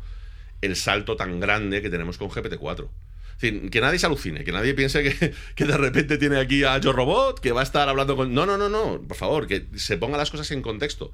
Pero que todo el mundo tenga en cuenta que esto es suficientemente importante para empezar a tomarlo en cuenta. Empezar a tomarlo como algo serio y, algo que estamos viendo que realmente va a tener un impacto en, lo, en lo que estamos haciendo. Y claro, todo esto da lugar a pues una revolución en la que todo el mundo quiere apuntarse y lo primero que sucede es que, bueno, eh, ahora mismo tenemos tres supuestos, tres grandes modelos de habla, ¿vale? Tres, lo que podríamos llamar un Large Language Model, un LLM, que serían GPT-4, o la versión anterior es GPT-3, que sería Llama, que es el de, el de Facebook, ¿no? si no me equivoco, que también se presentó el mes pasado. Y luego tenemos eh, lo que es eh, el de Google, que sería Palm, ¿no? Es P-A-L-M, sí. si no recuerdo mal. Sí, sí. Y claro, todo esto es como, vale, qué guay. Resulta que tenemos tres grandes modelos conversacionales para muchas cosas. Pero lo primero que están haciendo es decir, no, no, no, no, no es que esto lo vamos a aplicar ahora de una manera práctica, ¿vale? Vamos a dar soluciones para el mundo real. Y entonces nos llega, que lo antecedimos en el anterior episodio, la presentación de, bueno, de Microsoft que decía, no, no, yo voy a presentar algo que tiene que ver con eh, el mundo profesional. Pero es que resulta que Google, pues se lo huele y pocos días antes lanza algo parecido por lo que con apenas días de diferencia nos presentan Microsoft 365 Copilot y Google Workspace basado en inteligencia artificial. Eh, ¿Qué es lo que nos ofrece cada una de estas cosas? Pues básicamente la integración de estos modelos de lenguaje dentro de lo que serían las suites ofimáticas de cada una de las compañías. En el caso de Microsoft, estaríamos hablando que Microsoft se ha dado cuenta que GitHub Copilot está siendo todo un éxito, está funcionando muy bien. Según datos de la propia Microsoft, el 88% de la gente que usa Copilot piensa que es más productivo. Yo estoy en ese porcentaje. El 77% dice que la eh, herramienta les ayuda a pasar menos tiempo buscando información. Yo soy uno de esos porcentajes. Y el 74% les dice que les permite enfocarse mejor en conseguir una mejor calidad en su trabajo. Pues obviamente no perdiendo el tiempo en cosas eh, tontas. En base a eso, Microsoft dice, pues vamos a meter el modelo de lenguaje natural que ya está funcionando en Bing y que ya podemos decir públicamente que funciona sobre GPT-4 y metemos Copilot para Word, Copilot para Excel, Copilot para PowerPoint, Copilot para el Outlook. Este sí que me mola a mí. Copilot para Teams, ¿vale? Que se añade a lo que ya eh, habían presentado previamente de Teams eh, Premium. Además introducen, presentan un nuevo Business Chat que permite mezclar distintos servicios dentro de lo que es eh, el propio uso de Teams una nueva aplicación llamada Viva que permite integrar también distintos servicios de gestión de eh, grupos de trabajo y crear, en fin, de comunidades, etcétera, etcétera. Y bueno, y todo esto, pues obviamente con la parte lógica de responsabilidad de IA, privacidad, eh, tus datos de tu organización van a estar securizados y van a estar dentro de las políticas de Microsoft 365, tal y cual, porque claro, para que todo esto funcione, yo tengo que abrirle la puerta de todos mis datos de mi empresa a Microsoft. Y quien dice todos los datos está hablando de ficheros, documentos, hojas de cálculo, presentaciones, todo para que el sistema sea capaz de realmente ayudarme, de encontrarme datos, de calcularme elementos, de, en fin, de hacer todo lo que tiene que hacer a ese respecto con asistentes que van a permitir poder decirle, pues mira, créame un eh, pues eso, un borrador de tal tipo para una propuesta de un proyecto que sea eh, creado de tal persona, basado en este otro documento que tengo de Word con los datos de este documento que tengo en Excel y genérame un siguiente párrafo que tenga un tono más casual pero que tenga un resumen al final de todo lo que tal. O sea, es como pues eso, un secretario, secretaria inteligente, que te va a construir todos los documentos, pues eso, en un Word, en un Excel, en un PowerPoint,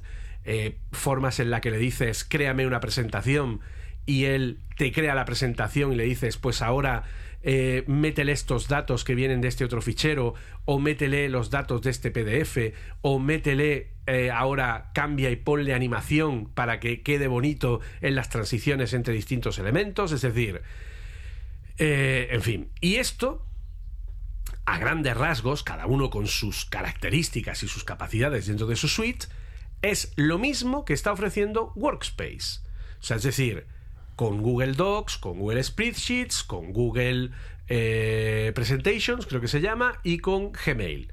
Ahora, porque Oliver ha hecho así con el cuerpo como diciendo, bueno, bueno, lo mismo, lo mismo. Es que... Sí, hay que tener en cuenta que todo el mundo sabe, y por si no lo saben, eh, yo lo dejo más que claro, que la suite ofimática de Microsoft está a puñeteros años luz de lo que es Workspace, que es algo más como de andar por casa, en plan como más pequeñito, ¿vale? Pero la idea es meter esos modelos de lenguaje natural dentro de estas dos suites ofimáticas para que puedan empezar a generar por nosotros un montón de información que se basa en texto.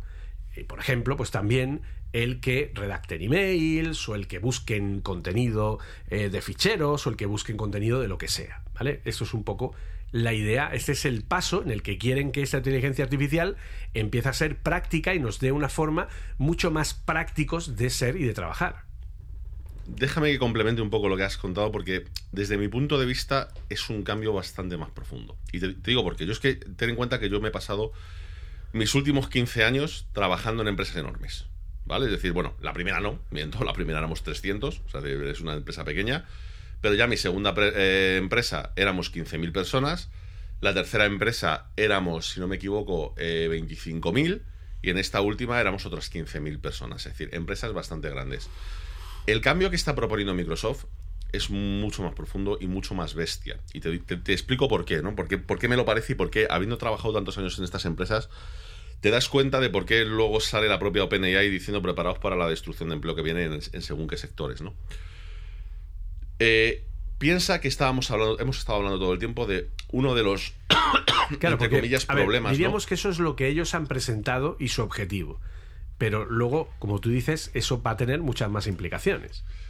Claro, lo, lo que pasa que es lo que te digo, es decir, al final la herramienta más importante de todo lo que han presentado no es tanto la integración, ¿vale? Que es lo que puede parecer de primeras, ¿no?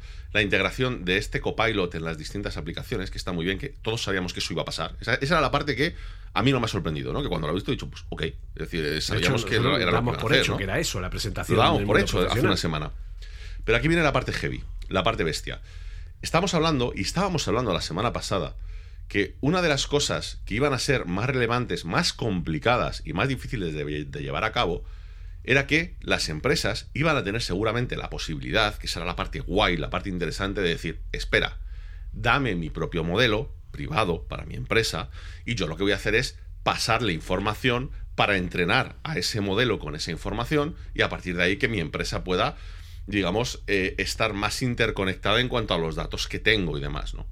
Pero claro, aquí llega Microsoft y te dice, que cuidado, que no solo te estoy dando Copilot, te estoy dando una integración completa en tu empresa que además va basada en Microsoft Graphs, que es capaz de hacer un análisis de toda la maldita información que tienes en la empresa y pasarle, digamos, una relación de esos datos, de esa información, de ese análisis, de dónde está cada maldito número de tu empresa al sistema de Copilot.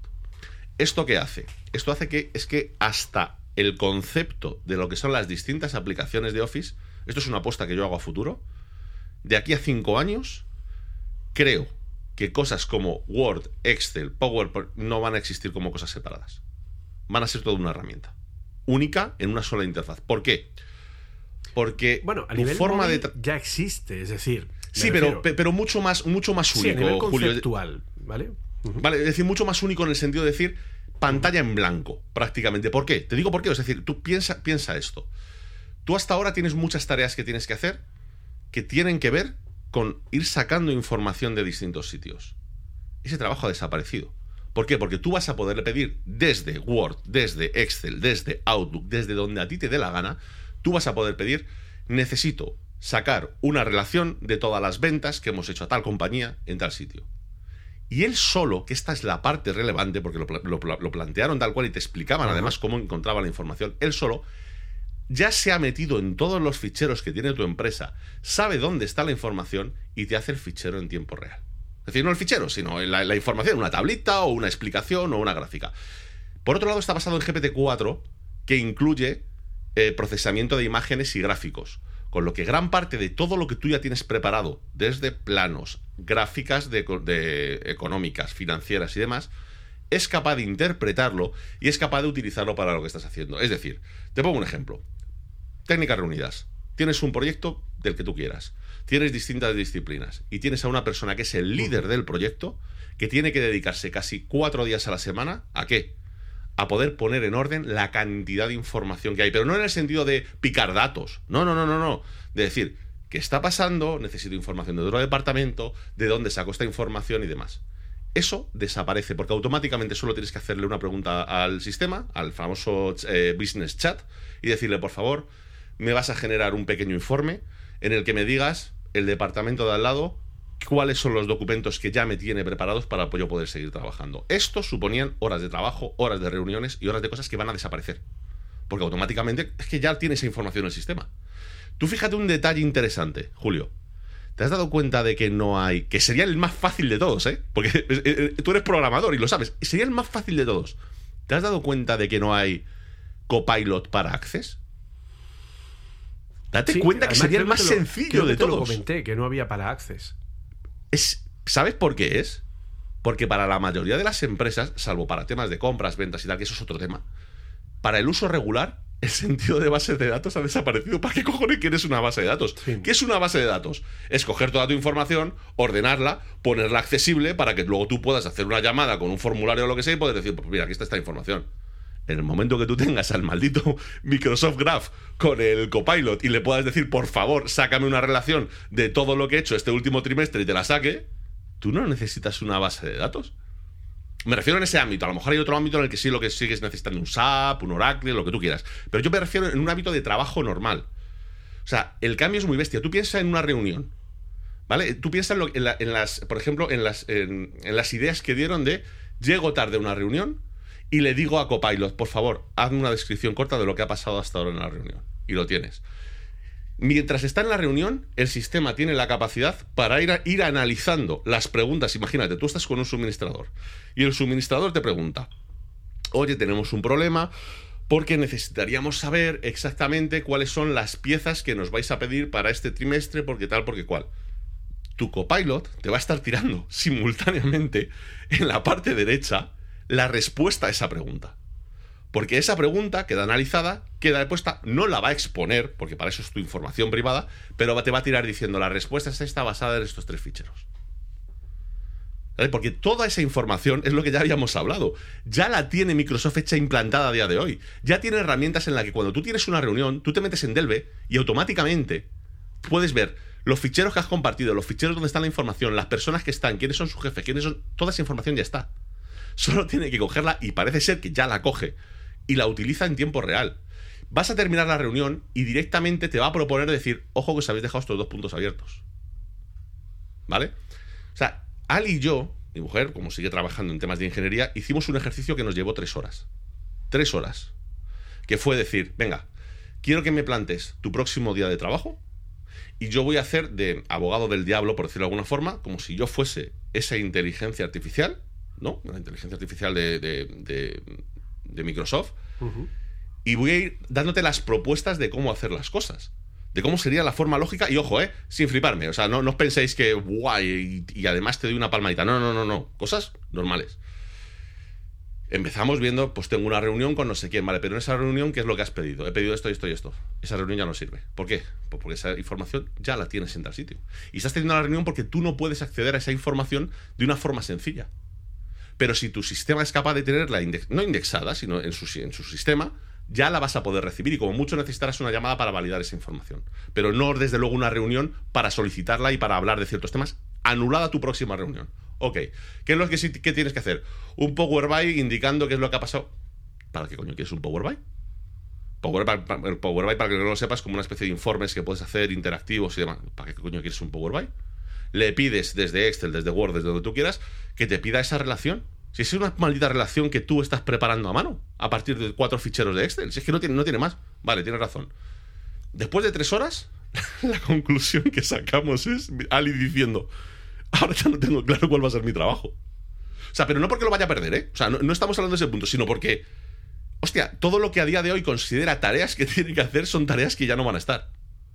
Ya está. Es decir, muchas de las reuniones, muchos de los informes que hay que sacar son porque es difícil compartir cierta cantidad de información. Es difícil que una persona sea capaz de interpretar cierta cantidad. Entonces necesitas a otras personas en tu cadena de mando que vayan recopilando cierto nivel de información, de sucesos, de interacciones y demás, se vaya limpiando para que el que tiene que tomar ciertas decisiones tenga una visión real de lo que aquí ha pasado olvídate de toda esa cadena de sucesos porque ya la tienes.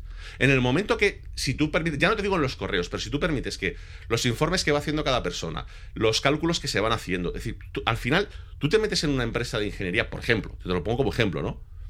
Cada cálculo, cada informe, cada eh, visita a una fábrica, ca- todo está en un archivo de Word, perdón, de Office, ya sea un Excel, un Word, un PowerPoint y tal cual.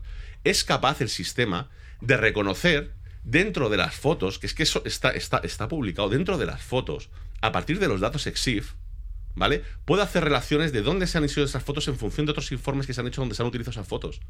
Con lo que directamente Ali, cuando va a una planta, saca unas cuantas fotos de, oye, mira esta pieza, tal cual, Tú le puedes decir, por favor, hazme un informe de las piezas tal, tal, tal, tal y cual de cuando estuvimos en planta. Te puede poner las fotos directamente porque encuentra la carpeta donde están esas fotos, te importa la foto y te la pone en pantalla. Es que la reducción, la reducción de tareas que se va a provocar es muy loca, al punto de que, por eso te digo que lo más probable es que en cinco años, entiéndeme, a lo mejor no son cinco años respecto a ahora, sino cinco años respecto a que se implante esto, ¿vale? En ese tiempo, la forma de trabajar en las empresas va a cambiar. Es que no puede ser la misma. O sea, pero va a cambiar de una forma muy drástica. Probablemente aparezcan tipos de aplicaciones que a día de hoy no tienen sentido. Eh, posiblemente el concepto de tener según qué tipo de reuniones ya no tiene sentido el tener que pedir, el tener que llamar, el tener. Hay cosas que van a, es que van a desaparecer, es que no tienen sentido, es que pierden completamente el valor que tienen a día de hoy. O sea, a día de hoy se valora mucho dentro de una empresa, de una empresa, perdón, el ser muy resolutivo en, el, en temas como, oye, está sucediendo esto, necesitamos encontrar esta información. Y muchas veces el problema que tienes en una empresa, y esto pasa, ¿eh? es que no sabes dónde está esa información. Pero no es que no sepas dónde esté ubicada, es que no sabes ni la persona que puedes saber esa información de dónde ha salido, de dónde viene o de dónde va. Porque claro, es que estamos hablando de empresas que a lo mejor tienen 15.000 personas. Entonces, a mí me ha pasado de echarme una mañana que parezca un detective, en vez de un ingeniero, haciendo llamadas, hablando con uno, con el otro, para arriba y para abajo, para al final decirme, ah, sí, la información está en tal fichero. Y te vas a tal fichero y dices, ay, Dios mío.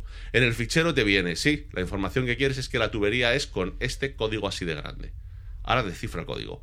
Porque para descifrar el código te tienes que abrir otros tres ficheros en los que vienen las descripciones de los códigos y es que eso lo hace automático. Es decir, es que toda esa información... Es que es... La idea es, para, para los que sepáis más de programación, para los que estéis más estructurados, imaginad que cada maldita palabra, cada cálculo, cada cosa que tenéis en una empresa, simultáneamente a estar generándola, alguien la estuviese metiendo en una base de datos. Para que cualquiera pudiese hacer una llamada a esa base de datos para sacar la información. Eso es básicamente lo que va a hacer esta herramienta. Aparte, por supuesto, de lo que hemos dicho de facilitarte, escribir mejor de lo que escribes, tener mejor gramática, el poder tener contestación. Es decir, yo creo que va a haber un momento absurdo, estoy convencido, ¿eh? es decir, no creo que sea una cosa que se perpetúe, ¿no? Pero va a haber algún momento absurdo en el que va a haber conversaciones que la van a mantener el chat business de una empresa con el chat business de otra porque no va a haber nadie atendiendo, ¿sabes? Estoy convencido de que tú vas a lanzar una pregunta, la contestación a esa pregunta la va a dar directamente el piloto automático de la otra empresa, a esta le va y así sucesivamente durante un rato. Esto, esto evidentemente llegará a un punto que se conectará y desaparecerá. Pero por eso te digo que es que no creo que sea un pequeño cambio. Es decir, hay quien lo ha comparado, no, como cuando en las empresas se pasó de hacer ciertas cosas a mano a hacerlas a lo mejor con un Excel. No, no, no, no es más profundo porque es que el problema es que hemos mantenido en los últimos, yo que sé, 50 o 60 años, cierta estructura y cierta forma de trabajar en las empresas de, pues eso, de tareas que tienes habitualmente que hacer de una forma o de otra, más automatizada o menos automatizada, pero hacerlas. Es que muchas de esas tareas desaparecen. O sea, por eso, por eso, es decir, eh, Microsoft esto lo ha iniciado nada más que en 20 empresas, que por cierto me parece que 8 de ellas son del Fortune 500. No sé si 8 o 7. 7 8 de ellas son del Fortune 500. Pues porque esto es un cambio que no es una tontería. O sea, lo mismo la empresa te la pone estupenda que de repente a la gente de la empresa no sabe qué hacer en su día a día. Pero, pero ¿qué estoy haciendo? Es decir, pero ¿y ahora qué se supone que tengo que hacer? Pero no porque, insisto, una vez más, no nos pongamos en ese supuesto de es que perdido mi trabajo. No, no, no, no. En el supuesto de eh, no tengo claro ni cómo. Es decir, como si de repente tuvieses un sistema que no tienes claro cómo usar. A pesar a pesar de que es muy fácil de utilizar. Porque claro, de repente se va a encontrar un jefe que lo que hacía era recibir cierta información y decir, si es que no necesito recibirla, si es que solo tengo que hacer una pregunta y ya tengo esa información. O gente, por ejemplo, imagínate, esto, esto, es muy, esto, es, esto es una cosa que va a ahorrar millones de horas de trabajo. Si tiene un buen sistema de reconocimiento de imagen, como ya han enseñado que tiene, fíjate el ejemplo este que pusieron ¿no? en la presentación, esto fue de GPT-4, ¿no? Que cogía un cuadernillo, pintaba el equivalente a una página web y le decía, créame una página web con la estructura de este cuadernillo y te lo hacía, ¿no? Si puedo hacer eso, también te puedo coger un plano y, por ejemplo, encontrar, que es muy fácil, porque técnicamente es muy fácil, encontrar incoherencias. De hecho, ya hay, hay algoritmos que son capaces de buscar ese tipo de cosas. Imagínate un sistema de esto, ¿no? Uf, es que ya te digo que la potencia de esto es, o sea, desde mi punto de vista, algo ya no revolucionario, sino que va a cambiar. Va, a hacer que cambiemos como trabajamos completamente. O sea, me parece, ya te digo, me parece muy, muy bestia precisamente por eso, porque he trabajado muchos años en estas compañías. Son compañías que mueven, que mueven muchos miles de millones, muchísimos miles de millones todos los años. Y van a cambiar completamente. O sea, es decir, y no le va a quedar más remedio, porque es que esto está así. Es que. Es que tela. Tela, tela, Es que porque estoy sudando. claro, Es que- ¿qué es lo que puede pasar? Que yo creo que esto es algo que, que mucha gente no se plantea, ¿vale?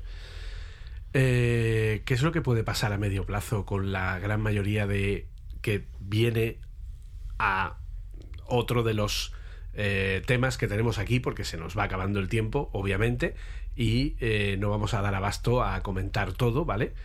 Pero, ¿qué va a pasar con los trabajos que hay ahora mismo en las diferentes empresas con todo este cambio? Es que eh, no somos conscientes de la cantidad de elementos que pueden quedarse fuera. Entonces, bueno, por cerrar con el, eh, digamos, con lo que es el total de lanzamientos que hemos visto en estos días, resulta que eh, yo no sé cómo o por qué, ¿vale? No soy capaz de entenderlo, pero parece ser como que todas las compañías se han puesto de acuerdo en decir, venga, como la IA se ha puesto ahora de moda, vamos a lanzar todo, aunque esté sin terminar, pero por lo menos lo presentamos, ¿vale? Y hacemos ruido. Aprovechamos el enorme ruido mediático que hay para presentar nuestras cosas. Entonces, en estas semanas, desde el último programa, se ha presentado, por ejemplo, aparte de lo que es Workspace, obviamente eh, Google presenta su modelo grande de eh, lenguaje llamado Palm dentro de una solución llamada Google BART que se supone que ya hay gente que lo está probando, nosotros no, hola Google, gracias por, por tanto, eh, pero que se supone que es como un GPT-4 que parece ser que tiene alguna limitacioncita, no, no hace lo mismo, a lo mejor no estaría tan acabado, que sorpresa, no podía saberse, en fin, lo normal, ¿no? Que parece ser que no es que le dices prográmame esto y te dice, uy, mm, no tengo esa capacidad, en fin, algunas cosas he visto yo por ahí a ese respecto. Pero bueno, se supone que este Google BART es el equivalente o la competencia del modelo de lenguaje eh, del Large Language Model, eh, que sería GPT 3 o 4, y que además es lo que va a utilizar Google para su función en Workspace, que también dijo que iba a ser una beta cerrada y que hasta donde yo sé todavía no lo ha probado nadie, ¿vale? Porque recordemos que yo ya insistí en su momento en que de lo que Google ha ido haciendo durante estos años, que es obvio que ha ido haciendo cosas, a que eso que son prototipos se convierta en un producto final, hay muchos pasos, ¿vale? Por lo que básicamente, y en fin, yo creo que Oliver va a coincidir conmigo, la presentación de Google se vio como un, chavales, que el jueves presenta Microsoft, tenerme algo un día antes, ¿vale? Eh, porque poca chicha había ahí detrás, ¿de acuerdo? Y de hecho yo creo creo haber visto a, a nuestro compañero Carlos, ¿no? A Carlos Santana probando BART, me parece que lo ha probado o algo he visto No de eso en no Twitter sé, la verdad. pero eh, poco más, ¿vale? Pero aparte de esto, ¿no? Que digamos que serían las dos grandes empresas que van a competir más por el tema de la IA, porque, repito, el tema de llama con Facebook eh, parece ser que se llegó a filtrar el modelo unos días antes, ¿vale? Y hay gente que ha podido instalarlo de forma local, luego finalmente se presentó, eh, pero no he vuelto a saber nada de él. Es decir, es como que, vale, he presentado esto, pero no sabemos nada, ¿no? Y tampoco. eh, En eso Meta, Facebook es maravilloso. O sea, Facebook Meta es el mejor del mundo para presentar cosas, pero no presentar nada que hacer con esas cosas, ¿vale? Entonces, en- es un Literal, tal cual. literal. Es que es tal cual. ¿Vale? Entonces, eh, en fin, esto es un poco como, como lo que tiene. Entonces, si seguimos hacia abajo, nos encontramos con que Adobe, la gran Adobe, resulta que de pronto nos sale y dice, hola señores, yo también sé de inteligencia artificial. Y vamos a lanzar Firefly, Adobe Libélula. ¿No sería? O algo así, ¿no? Sí, O sea, sí, sí. Firefly, ¿de acuerdo? Precioso. ¿Qué es Firefly? Pues es, diríamos, como una especie de Mid Journey, ¿no? O algo parecido. Sí, lo que pasa que es, es- es igual, o sea, es decir, es, un, es entre comillas un pequeño cambio, vamos a llamarlo entre comillas, muy grande. ¿Vale? Es un Midjourney, es un sistema de, de generación de imágenes, como puede ser Dalí, como puede ser cualquiera de estos, pero que tiene dos cosas muy especiales. Y cuando digo muy especiales, son muy, muy especiales. La primera, el dataset de entrenamiento que tiene es muy guay. Es muy guay en dos sentidos. El primero, que es de mucha calidad, y el segundo, que es de pago. ¿Vale? Es decir, ha llegado a un acuerdo con la gente que colabora con Adobe en subir las imágenes para el Adobe, eh, Adobe ¿cómo se llama? Sh- Shutstock o algo así, ¿no? El, el sistema que tienen de imágenes que puedes comprar, Sí. básicamente No sé que puedes si- utilizar, que, que pagando una cuota mensual y demás. Han utilizado ese dataset aparte de otros y digamos que el resultado que han conseguido es bastante bueno. Es decir, de, de golpe se han puesto a un nivel que da la sensación que anda en algo parecido a lo que podríamos llamar que es pues como Midjourney, que yo creo que es el mejor en este momento. Pero la segunda parte es la bestia. Es la que, aunque pueda parecer que es poca cosa, es la que realmente va a impactar mucho en el mercado y que va a ser que la mayoría utilice este sistema en vez de otros. Y es que, como hemos dicho hasta hace un momento, los sistemas de inteligencia artificial dedicados a la generación de imágenes, si en algo fallan, es que las interfaces son horrorosas, muy malas. Es decir, de hecho es que Midjourney es un chat de Discord, tío. O sea, es decir, es que es de, es que es, es de risa. O sea, es decir, los cuatro parámetros que quieres cambiar los tienes que meter con códigos. Es decir, es un horror, es un absoluto horror, ¿no? ¿Qué es lo que ha presentado Adobe?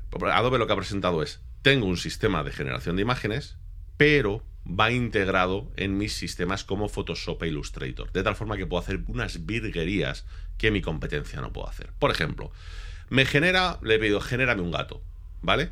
Ahora quiero que el gato lleve puesta una capucha. Hasta ahora, la única forma de hacer eso es que te ibas en otro sistema, un modelo asqueroso de inpainting, en el que cogías, le borrabas parte de la cabeza, le hacías la forma así pareciera y dices, ahora ponle una capucha.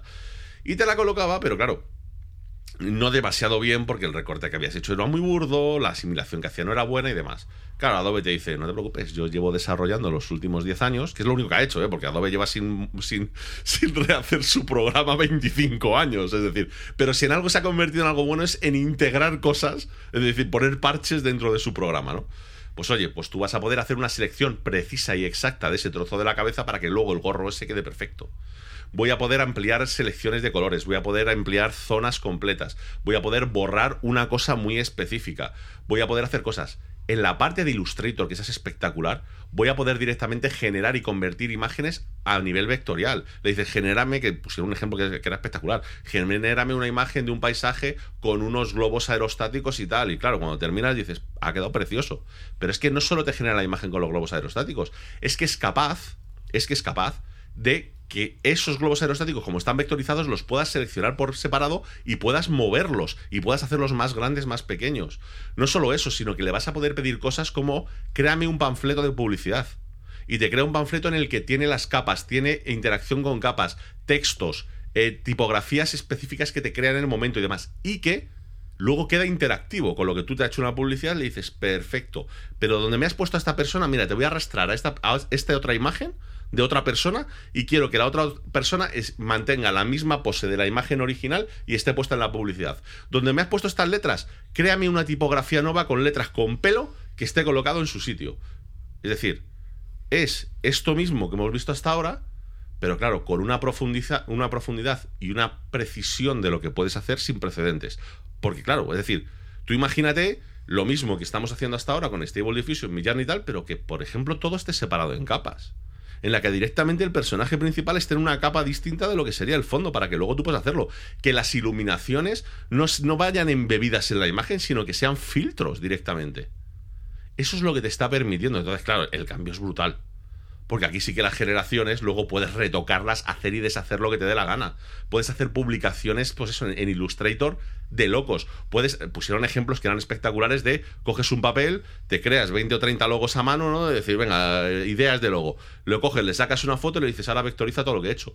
Y no solo te lo vectoriza, sino que te dice, de esta imagen que has hecho una vectorización con una forma, poner un ejemplo de una letra en forma de B, te he hecho estas 16 modificaciones te las doy directamente en vectores para que tú si quieres hacerlo más grande, más pequeño, poner líneas más gruesas, hacer lo que te dé la gana. O sea, esto para los diseñadores gráficos, para bueno, esto es una locura que está a otro nivel. Pensad que ya Photoshop era capaz de cambiarte un cielo, eh, retocar la cara, cambiar el color de los ojos, hacer cosas que eran inteligencia artificial, pero sistemas de machine learning mucho más simples.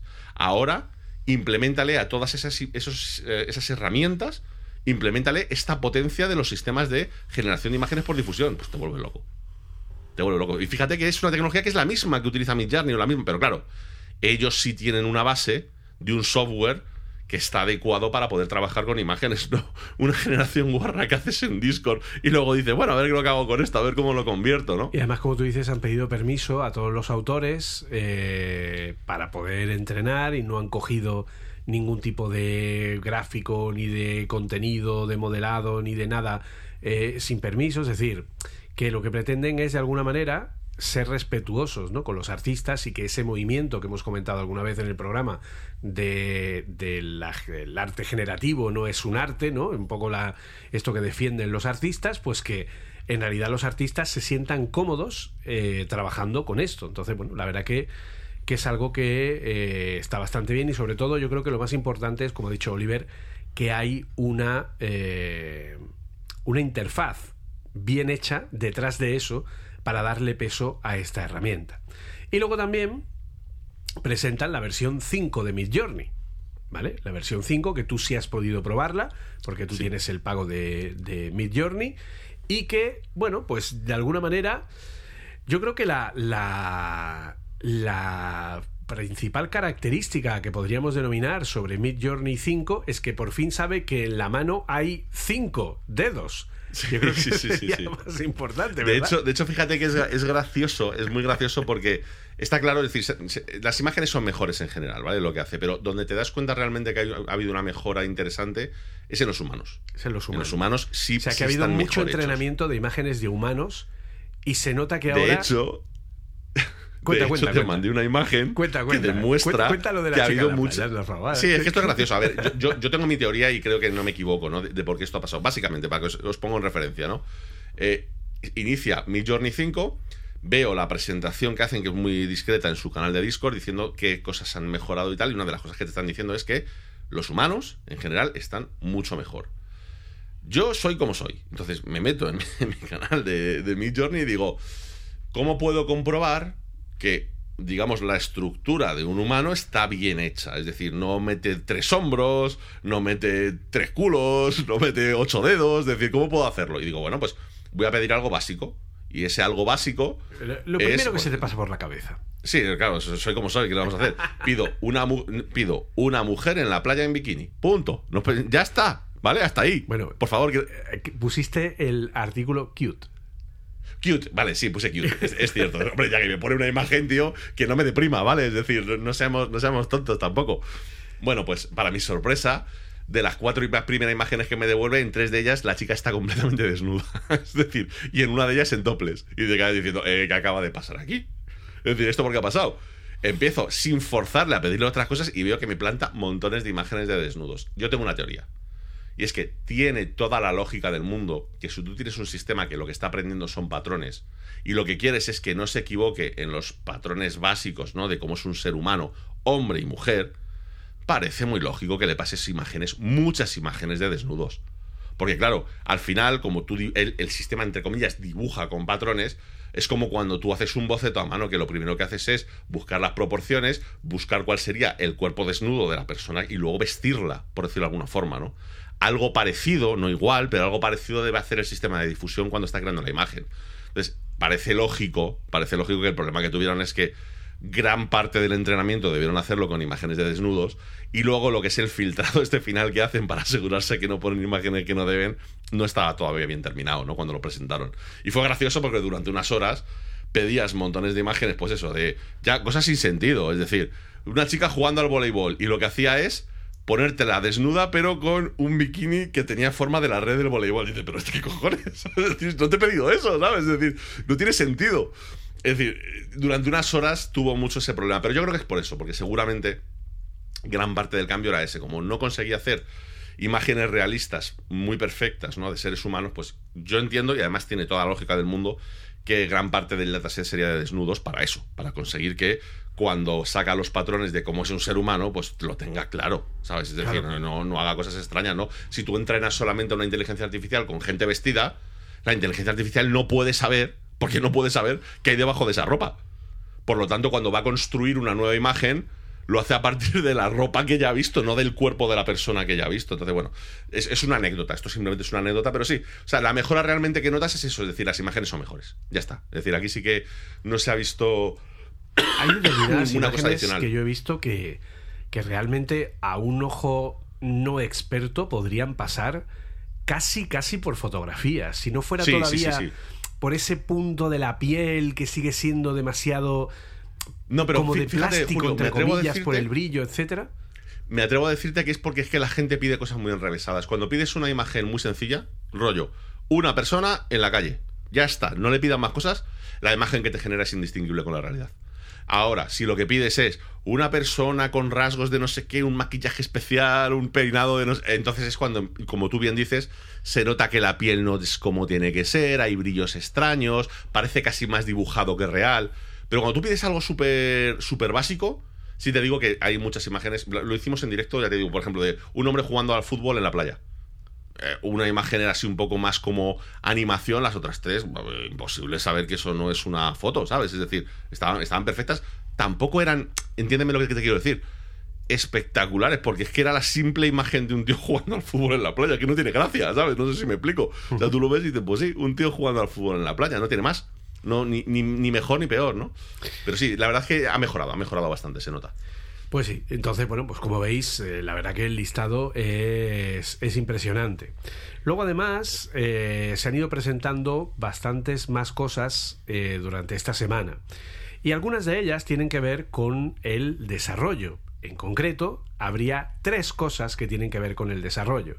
Cosas que, bueno, nos han contado, ¿vale? Porque esto no puede llamarse lanzamiento, yo lo llamaría más una presentación. De hecho, en algunos casos es una presentación que apenas nos da pistas sobre lo que es. Hay otras que sí tienen algo más y que pues una herramienta que podemos empezar a usar ya, pero tal vez eh, digamos que la, la inteligencia artificial es una parte de lo que se ha presentado y luego pues hay otra que bueno pues también ha sido una presentación que estamos a la espera de que se pueda poner. Nos estamos refiriendo a Unity AI, ¿vale? Unity AI sería un motor tipo eh, ChatGPT. De hecho, lo he dicho mal. Es ChatGPT metido dentro de Unity. Porque no podemos olvidar que el principal accionista de Unity es Microsoft. Que chorprecha. Por lo tanto, lo que sucede es que parece ser que Microsoft estaría apoyando a la integración de ChatGPT dentro de Unity. ¿De qué manera? No se ha sabido mucho, porque lo que hay es un vídeo, nada más, con pequeñas pistas. Un vídeo donde hay usuarios, donde están dando prompts en texto, donde dice, créame un terreno grande con un cielo nublado. Y luego le dice, añade una serie de NPCs. Hazlos que vuelen y que sean alienígenas. No, ahora hazlos que sean champiñones, ¿vale? O sea, que parece ser que lo que van a meter es toda la parte de ChatGPT unido a una parte generativa de objetos 3D que estaría dentro de Unity, por la que tú podrías programar en Unity, lo que sería crear cosas con el editor, en base a instrucciones. Esto es lo que hemos comentado en muchas ocasiones y es lo que hemos hablado en muchas ocasiones con respecto a lo que sería Jarvis, a lo que sería el, el control de, oye, hazme esto, ahora cámbialo para acá, ahora muévelo, ahora no sé cuántas. Parece ser que es eso, porque de hecho, y esto eh, creo que es conveniente que lo maticemos, porque sabéis que yo, en fin, eh, la cabra tira al monte y el evangelista a Apple, ¿no? Entonces, aquí es como un poco decir, no, es que Apple en este mundo no está. Bueno, no olvidemos que Apple tiene un rumor por ahí suelto, un rumor de bastante peso, de un medio de información como eh, The Information, ¿vale? Que no es un moco de pavo y que hasta ahora ha acertado en todo lo que ha ido lanzando, eh, que nos habla de que Apple estaría creando algo muy parecido a esto. Y no solo eso, es que también se habla de que Apple estaría trabajando mano a mano con Unity para integrar algo parecido a esto, también con Unity, para todo lo que es su metaverso de las futuras lentes de realidad aumentada y virtual. Por lo que no sería nada de extrañar que de pronto nos encontráramos con un Unity, con un plugin de inteligencia artificial, que funcionara como un Jarvis, en el que le dijeras, genérame un objeto 3D de tal calibre. O genérame un terreno de tal característica. Y ahora pon aquí una montaña. Y ahora pon no sé cuánta. Y ahora cámbiame esto. Y ahora ponme no sé cuántos enemigos. O ponme no sé qué. O hazlo más grande. Hazlo más chico. La cabeza más gorda. Cambia la textura. Coge una textura de tal librería o coge el fichero tal de tal textura. Es decir, que pasáramos de una forma de trabajo de Unity de clic, clic, clic, clic, clic, clic, clic a darle instrucciones a este asistente y que este asistente cree las instrucciones que hacen eso. Que es algo que hemos hablado un montón de veces sobre lo que sería el futuro Windows y sobre lo que serían los futuros sistemas, ¿no? Sí, mira, un matiz muy rápido, no quiero, es que no quiero cortarte porque parece que estoy todo el rato aquí intentando. No, no, no. Pero es que yo no sé, esto lo digo para los para los eh, la, la- la gente que nos está escuchando y supongo que esto tú lo habrás probado. Si tú coges un, un software como Unity, como un Real o algo por el estilo, son software que en realidad son muy fáciles. En el sentido de las cosas las arrastras, las mueves, conectar una animación con otra es literalmente clicar de un sitio a otro, pero hay un problema. Y es que yo, yo es que todo el que lo haya probado eh, se va a sentir identificado. La cantidad de menús desplegables, gráficos y tal que tienes en estos software. Y con, y con tipografías de, de cinco Y puntos porque no minúsculas, cabe más. minúsculas. Es decir, claro, es, es decir, manejar bien estos software es para volverte loco. Es decir, por ejemplo, ya no solamente estos. Yo me acuerdo en mi, en mi juventud, cuando tenía yo mis 15 años, cuando yo estaba aprendiendo a utilizar 3D Studio Max, la dificultad de 3D Studio Max es saber dónde están el millón y medio de menús y opciones que tiene. Es algo completamente desproporcionado. Entonces, claro, esto es muy inteligente por parte de Unity. Es decir, lo primero que voy a implementar de inteligencia artificial es que las cosas que en realidad si sabes hacerlas son facilísimas, porque es decir, literalmente arrastro esto aquí, arrastro esto aquí, arrastro esto aquí, selecciono esto y lo creo como un conjunto. No tiene historia. Sí, encuentra el menú donde está eso. Encuentra la librería donde está el arbolito de las narices. Es enorme, absoluta. Entonces, aquí la idea de, Unity es muy inteligente. Decir, espérate, lo primero que voy a hacer es que la gente sea capaz de utilizar mi, aplicación más o menos de una forma razonable en la que no necesites cinco años de formación solo para saber dónde están los menús. Porque sí, es una herramienta muy potente, pero de verdad que todo el que la haya utilizado lo sabe. Son complejas. Son complejas de utilizar, pero por lo grandes que son, no por. Porque igual, tú ves los scripts, ¿no? De las animaciones y tal, que ponían. eh, ponían bueno, luego lo, lo hablaremos, ¿no? Con un real. Algunos ejemplos. Los scripts son muy fáciles, son pseudocódigo súper sencillito. Pero es lo que te digo, es que son tantas cosas las que tienes que hacer, están tan escondidas, son tantos los menús, tantas las opciones, que es normal que, es que por muy bueno que seas, tardes mucho en hacer muchas cosas porque no sabes cómo hacerlas, porque te vuelves loco, ¿no? Pero si Es tú muy, ya te entrenas- digo, muy inteligente por parte de Unity por, por eso, ¿no? Es decir, porque Claro. han apuntado bien desde mi punto de vista. Y además es que si tú entrenas, que eso lo hemos comentado hasta la saciedad, si tú entrenas a un modelo para que entienda de una manera contextual los comandos equivalentes a instrucciones verbales, pues consigues ir a donde quieras.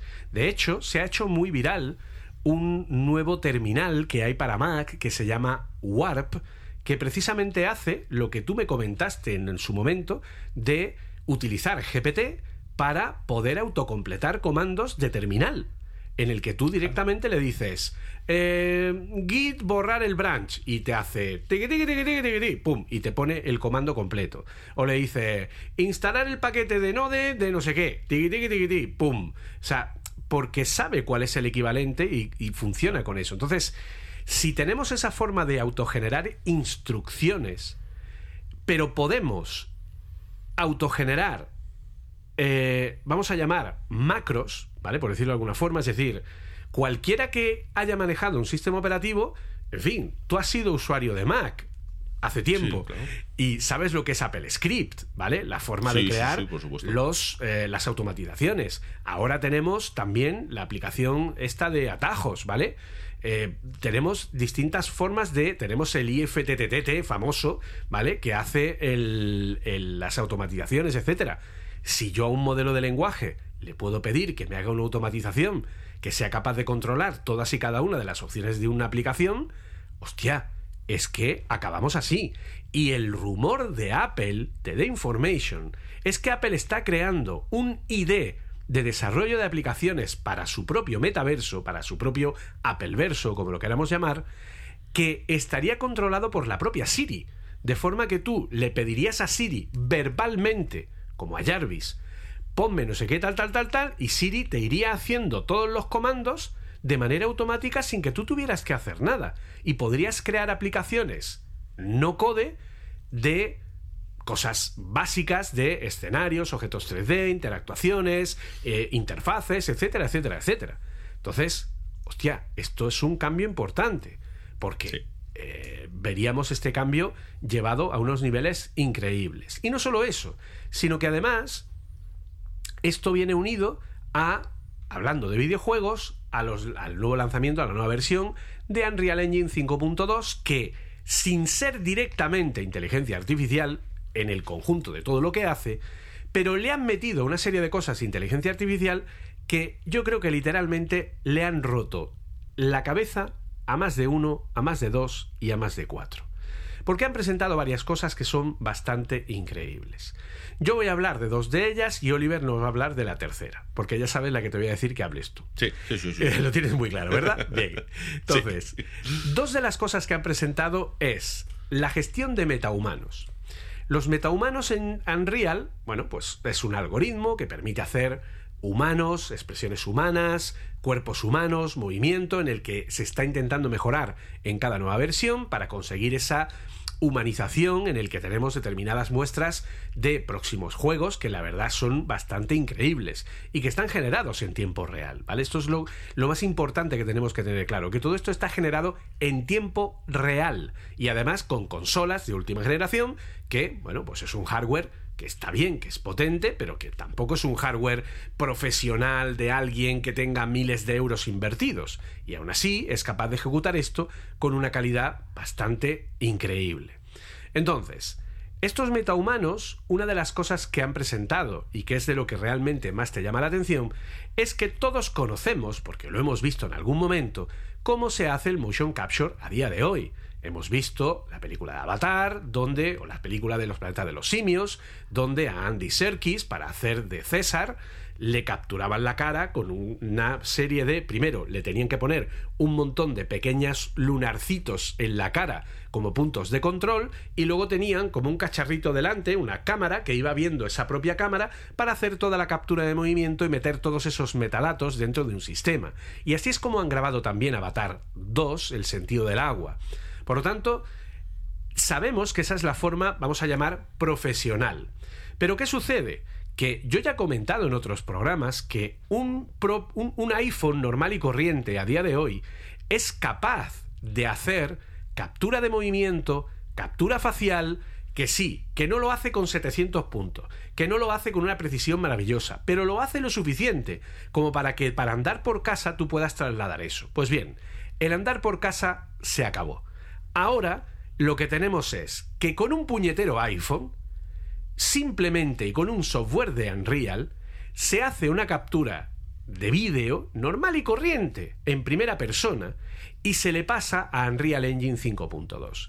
Y Unreal Engine te saca en tiempo real el puñetero mapa de profundidad facial con características y detección de eventos de ojos, movimientos de piel, boca, eh, expresiones, etcétera, etcétera, y te crea automáticamente una malla que se puede aplicar a la cara de un metahumano para replicar eso. De forma que una chica, haciendo una interpretación ahí un poco de, ay, estoy cabreada, y ahora este no sé qué, y ahora una mirada Muy y no mala sé la cuántas. interpretación, ¿eh? ¿Eh? Muy mala. Muy mala la interpretación, Sí, ¿eh? La verdad que bueno, dejaba que desear. ¿eh? Para dar un poco la idea de que era una, Sí, una- sí, sí, sí. algo hecho en plan aficionado, ¿no? Que no era una actriz Sí, sí, sí, sí, sí. de verdad, ¿vale? Pues hace ese, ese elemento incluso hablando y se le sincroniza con un puñetero render de apenas un minuto con varios avatares ya creados en 3D, no solo de una mujer, sino de un muñeco de dibujos, de un no sé qué, lo van cambiando y es como, pero ¿qué es esto? O sea, es captura de movimiento basada en vídeo, sacada directamente del propio vídeo, que viene de la mano de lo que hablamos en el último programa, de este programa que es capaz de, con captura de movimiento de un vídeo normal, sustituir a una persona completa y poner un personaje digital haciendo captura de movimiento, captura de eh, profundidad de campo, etcétera, etcétera. O sea, una auténtica brutalidad. Y a eso le unimos que el nuevo Unreal Engine 5.2 ha mejorado lo que son los motores procedurales de generación de contenido 3D. De forma que ahora yo puedo llegar y crear una pequeña isla de contenido donde yo creo unos patrones que generan ese pequeño micromundo y cuando ya más o menos tengo esas reglas creadas y esos elementos puestos de una vegetación, de una de un edificio, de una ciudad, de un lo que sea, entonces le digo al sistema, como si fuera un, inpaint, un, outpainting, ¿no? De, de, generación, que el outpainting es cuando yo paso una imagen y le digo a una inteligencia, completa, invéntate lo que hay en las esquinas, ¿no? Y entonces me amplía un cuadro y me lo dibuja pues como lo habría ampliado ese autor si lo hubiera hecho más grande, ¿no? Más allá del límite de la propia imagen. Pues entonces cógete y le dices, oye, sobre este mundo que me acabo de generar aquí, sobre esta selva amazónica, eh, créate una más grande y hace y te genera una puta, un puto escenario generativo eh, que es completamente acorde con, lo que tú has creado a nivel de normas en esa pequeña isleta, en el que puedes llegar a generarlo gracias a Nanite, que es aquello que se presentó de la forma de generación procedural, que ya se presentó con la versión 5.0, y de pronto te genera todo un escenario de la nada, siguiendo las normas e inventado porque se lo está inventando aleatoriamente. Eso sí, cumpliendo con las normas que tú previamente has dado a ese pequeño trozo. Y no solo eso, sino que luego tú dices, vale, pero es que este árbol lo ha puesto aquí en un sitio que a mí no me ha molado. Entonces este árbol lo voy a mover. Pero no es cuestión de coger el árbol y moverlo como objeto 3D y por lo tanto solaparlo a otros objetos 3D o que estén montados uno encima del otro y se vean como el típico fallo 3D. No, no, no, no, no entiende los vértices y polígonos que corresponden al nuevo lugar que tú le has puesto ese árbol, ¿eh? y lo fusiona para que ese cambio tenga sentido con el resto del escenario. Y dice, pero, pero, what are you talking to me? O sea, increíble. Entonces, y todo utilizando inteligencia artificial. Y todo este poder generativo viene de la mano de lo que se han sacado de la manga, que ya es el decir, esto ya, o sea, yo ya no puedo más. Fortnite Creator. ¿Qué es eso, Oliver? Bueno, a mí sí me dicen que en Nebuchadnezzar íbamos a estar hablando de Fortnite, no me lo creo. ¿Vale? O sea, mira que me gusta Fortnite, ¿eh? que yo sabes que soy un friki, ¿eh? O sea, que me encanta Fortnite, pero es que jamás me lo hubiese creído. Bueno, pues básicamente la gente de Unreal, de Epic, dice, tenemos un pequeño problema con el Unreal Engine. Es decir, lo que hemos presentado en los últimos meses, años, es espectacular. Es lo que acaba de decir Julio, la inteligencia artificial generativa de locos. Unos sistemas de iluminación de locos. Unos sistemas de renderizado que puedes hacer cosas súper complejas a 150 fotogramas por segundo en cualquier gráfica. exactamente, que el, el peso que tienen a nivel gráfico es mínimo. Sí, sí, teniendo modelos que tienen aún así millones de polígonos. O sea, es, magia negra lo que hemos hecho. Pero coño, tenemos un problema. Y el problema es que, claro, los proyectos de los videojuegos a día de hoy se van a 5 o 6 años. Con lo que no hay ni Dios utilizando un Engine 5, pero ni Dios, literalmente, ¿no? dicen, bueno, pues vamos a revertir la situación. ¿Cuál es la situación? Muy sencillo. Si hay un programa, si hay un software, mejor dicho, muy grande que utiliza la última versión de Unreal Engine. Y es Fortnite. Fortnite lleva funcionando en la última versión de Unreal Engine desde el día que nació. Empezó en 4, ha pasado a 5, 5.1 y ahora 5.2. Y dicen, ¿sabes qué? Que vamos a coger esta interfaz infumable, porque es infumable, del Unreal Engine y vamos a hacer una versión para aficionados. Que básicamente hace lo mismo, porque no hay ninguna diferencia, pero con ciertas restricciones. Y la restricción es que todo funciona con lo que es, entre comillas, el motor de Fortnite. Es decir, dentro de Fortnite. Y dirás, ¿y qué puedes hacer con este editor? cualquier cosa. Es decir, cuando digo cualquier cosa es cualquier videojuego que se te venga a la mente, tú puedes crearlo dentro de Fortnite. Es decir, te creas lo que se llamaría como tu isla privada, porque tú puedes crearte unas islas de hasta 2 kilómetros por 2 kilómetros. y puedes utilizar cualquier asset del propio Fortnite, entonces te creas tu propia isla, tienes el propio editor que utilizan los editores de Fortnite para crear valles, tal y cual, pero no solo eso. ¿Tienes, mm, por ejemplo, mapeados procedurales hechos de los que acaba de hablar Julio preparados para otro juego? Lo coges, lo arrastras, se lo pones al suelo y te convierte en Fortnite en ese, en ese, en ese eh, bosque, por ejemplo, que acababas de crear para otro juego. Tienes texturas que estás utilizando para Call of Duty, las coges, las importas y las utilizas dentro del juego. ¿Quieres crear, por ejemplo, quieres utilizar scripts de cómo funciona la inteligencia artificial de un NPC en otro juego? Lo coges, lo copias, te lo traes aquí y funciona dentro de Fortnite. De tal forma que cualquier persona puede crearse juegos completos. O sea, no, no, no un intento de. No, no, no, no, no, no, escúchame, escúchame que no me estás escuchando. Juegos completos dentro de Fortnite. Y además a los creadores de estos juegos, de estos mapas, les van a pagar un 40% de los ingresos generados en ese mapa, que eso es una barbaridad. O sea, Pero es que para colmo. Básicamente lo que están haciendo es utilizar Fortnite como una mega ultra que te cagas plantilla para crear Claro. juegos. en la que no olvidemos que te puedes traer los modelados, las texturas, las iluminaciones, los motores de iluminación, lo que tú quieras de otro sitio y lo metes dentro de Fortnite. Y cualquiera puede jugarlo. Pero es que ahora viene lo que para mí es ya decir. Y esto no tiene que ver con inteligencia artificial. Esto tiene que ver con, y disculpadme la expresión, sé que no, a lo mejor no es el podcast para decirlo, pero esto tiene que ver con sacarle y ponerlo encima de la mesa. ¿Vale? Es que es muy bestia, lo siento, lo No, no, siento. y que pero es que es muy bestia. Sí, sí, no, no, es que esto es muy bestia. Es que mientras tú estás editando en tu ordenador el mapa para que quede bonito, para que tenga cosas, puedes tener a tus dos colegas, Probando uno con una. PlayStation 5 y otro desde una Switch, metidos en el mapa en el que tú estás editando para que te vayan diciendo, oye, pues este castillo que acabas de colocar es muy alto, hazlo un poquito más bajo. Oye, que aquí la luz no se ve bien, tío, esta zona está muy oscura, ponle un poco más de luz. Haz- Esto es ciencia ficción. O sea, es poder crear el videojuego que te dé la gana. O sea, es crear como si fuese Minecraft dentro de Fortnite, pero encima con un editor que está por encima de lo que se ha utilizado hasta ahora en casi en cualquier plataforma, mientras tus colegas están pululando por el mapa mientras tú lo creas. O sea, yo de verdad que son de estas cosas que las ves y dices, necesito despertarme. nunca se ha visto nada parecido. O sea, es que es una locura. Yo creo que has dado con un toque clave eh, de dónde ha partido esta idea, ¿vale? Porque una de las cosas que todo el mundo sabe, y lo estamos viendo en el día a día, es que uno de los, una de las cosas que ha hecho que Minecraft siga donde, donde está después de tantos años es su absoluta modularidad. Su capacidad de incluir todo tipo de plugins, su capacidad de crear todo tipo de juegos, de crear el juego del calamar, de crear el Tortilla Land, de crear el no sé qué, la cantidad de series y tal. Eh, no vamos a tardar mucho en ver series en Fortnite. No, no, no, ya. O sea, es decir, ya. Eh, estoy viendo cosas, para que te hagas una idea, que sé que esto te gusta, Julio, ya han creado un modo competitivo de ataque a los titanes Oh. dentro de Fortnite. Oh. En el que se generan ¿De qué dos... te, refieres generan a, lo- los, ¿Te refieres a Shingeki no Kyoji? Efectivamente. en el que te divides entre los de Marlin y los de tal y haces batallas con los modelos, las movidas estas 3D que no sé, no sé muy bien cómo se llaman, el- por dentro de las murallas y ojo, todo con, eh, digamos, las texturas, los colores y tal, como si fuese el, el anime. Eso ya está. No ha pasado un día. Es que es una locura, tío. Es que no ha pasado un día.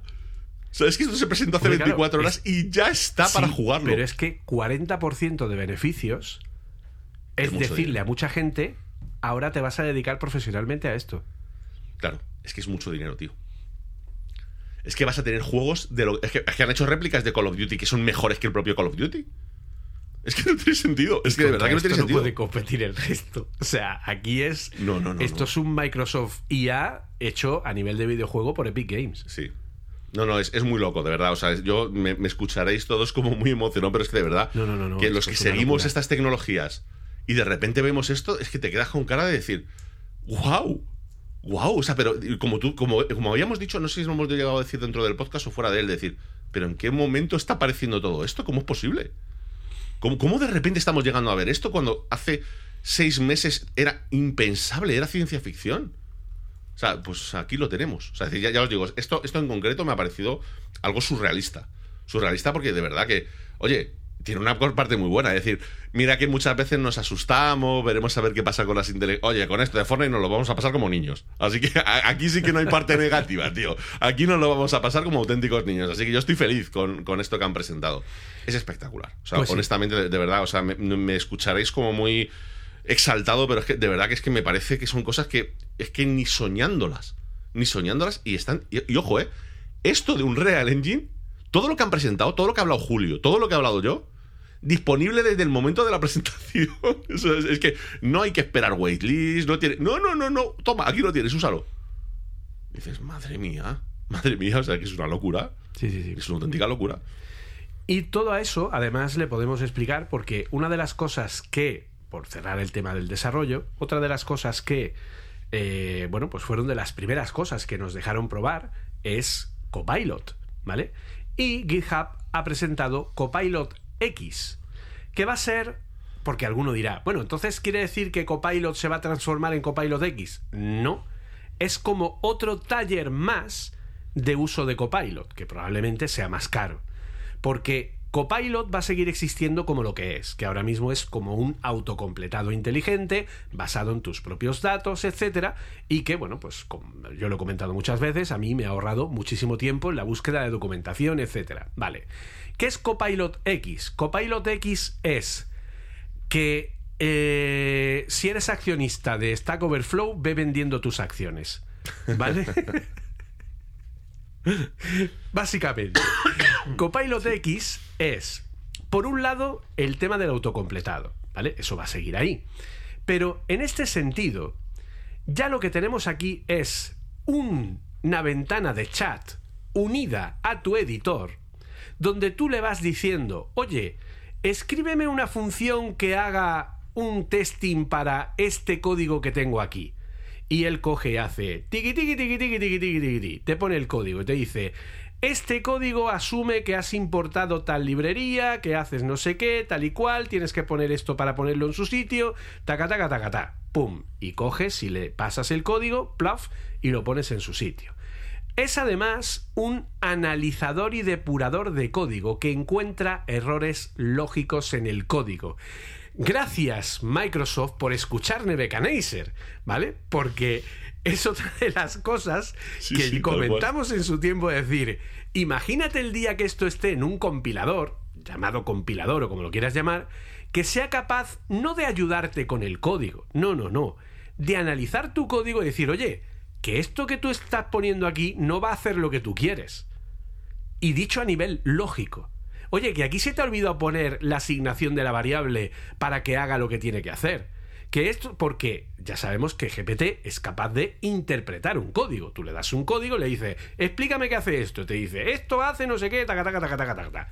Pues, en ese sentido, va a ser capaz de analizar y depurar tu código.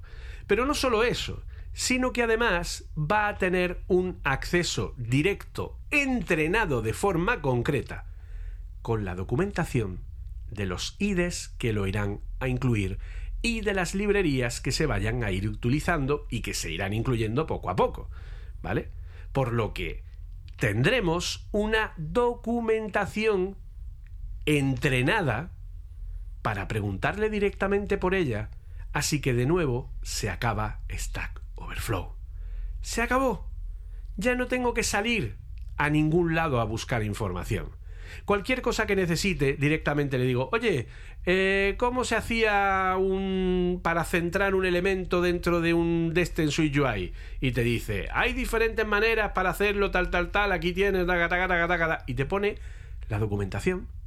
La documentación directamente, ¿vale? Pero no solo eso, es que además controla el propio Git a base de comandos, de forma que es capaz de generar, de generar pull requests directamente e incluso hacer descripciones generadas de esos pull requests y pruebas automatizadas generadas para esos pull requests, aunque tú no las hayas hecho, de forma que cuando tú subes un cambio que se va a incorporar al hilo, a lo que es el branch principal, directamente le dices, te dice el tío, oye, que no has puesto test para comprobar que esto funcione. Ah, bueno, sí es verdad, venga, pónmelos tú.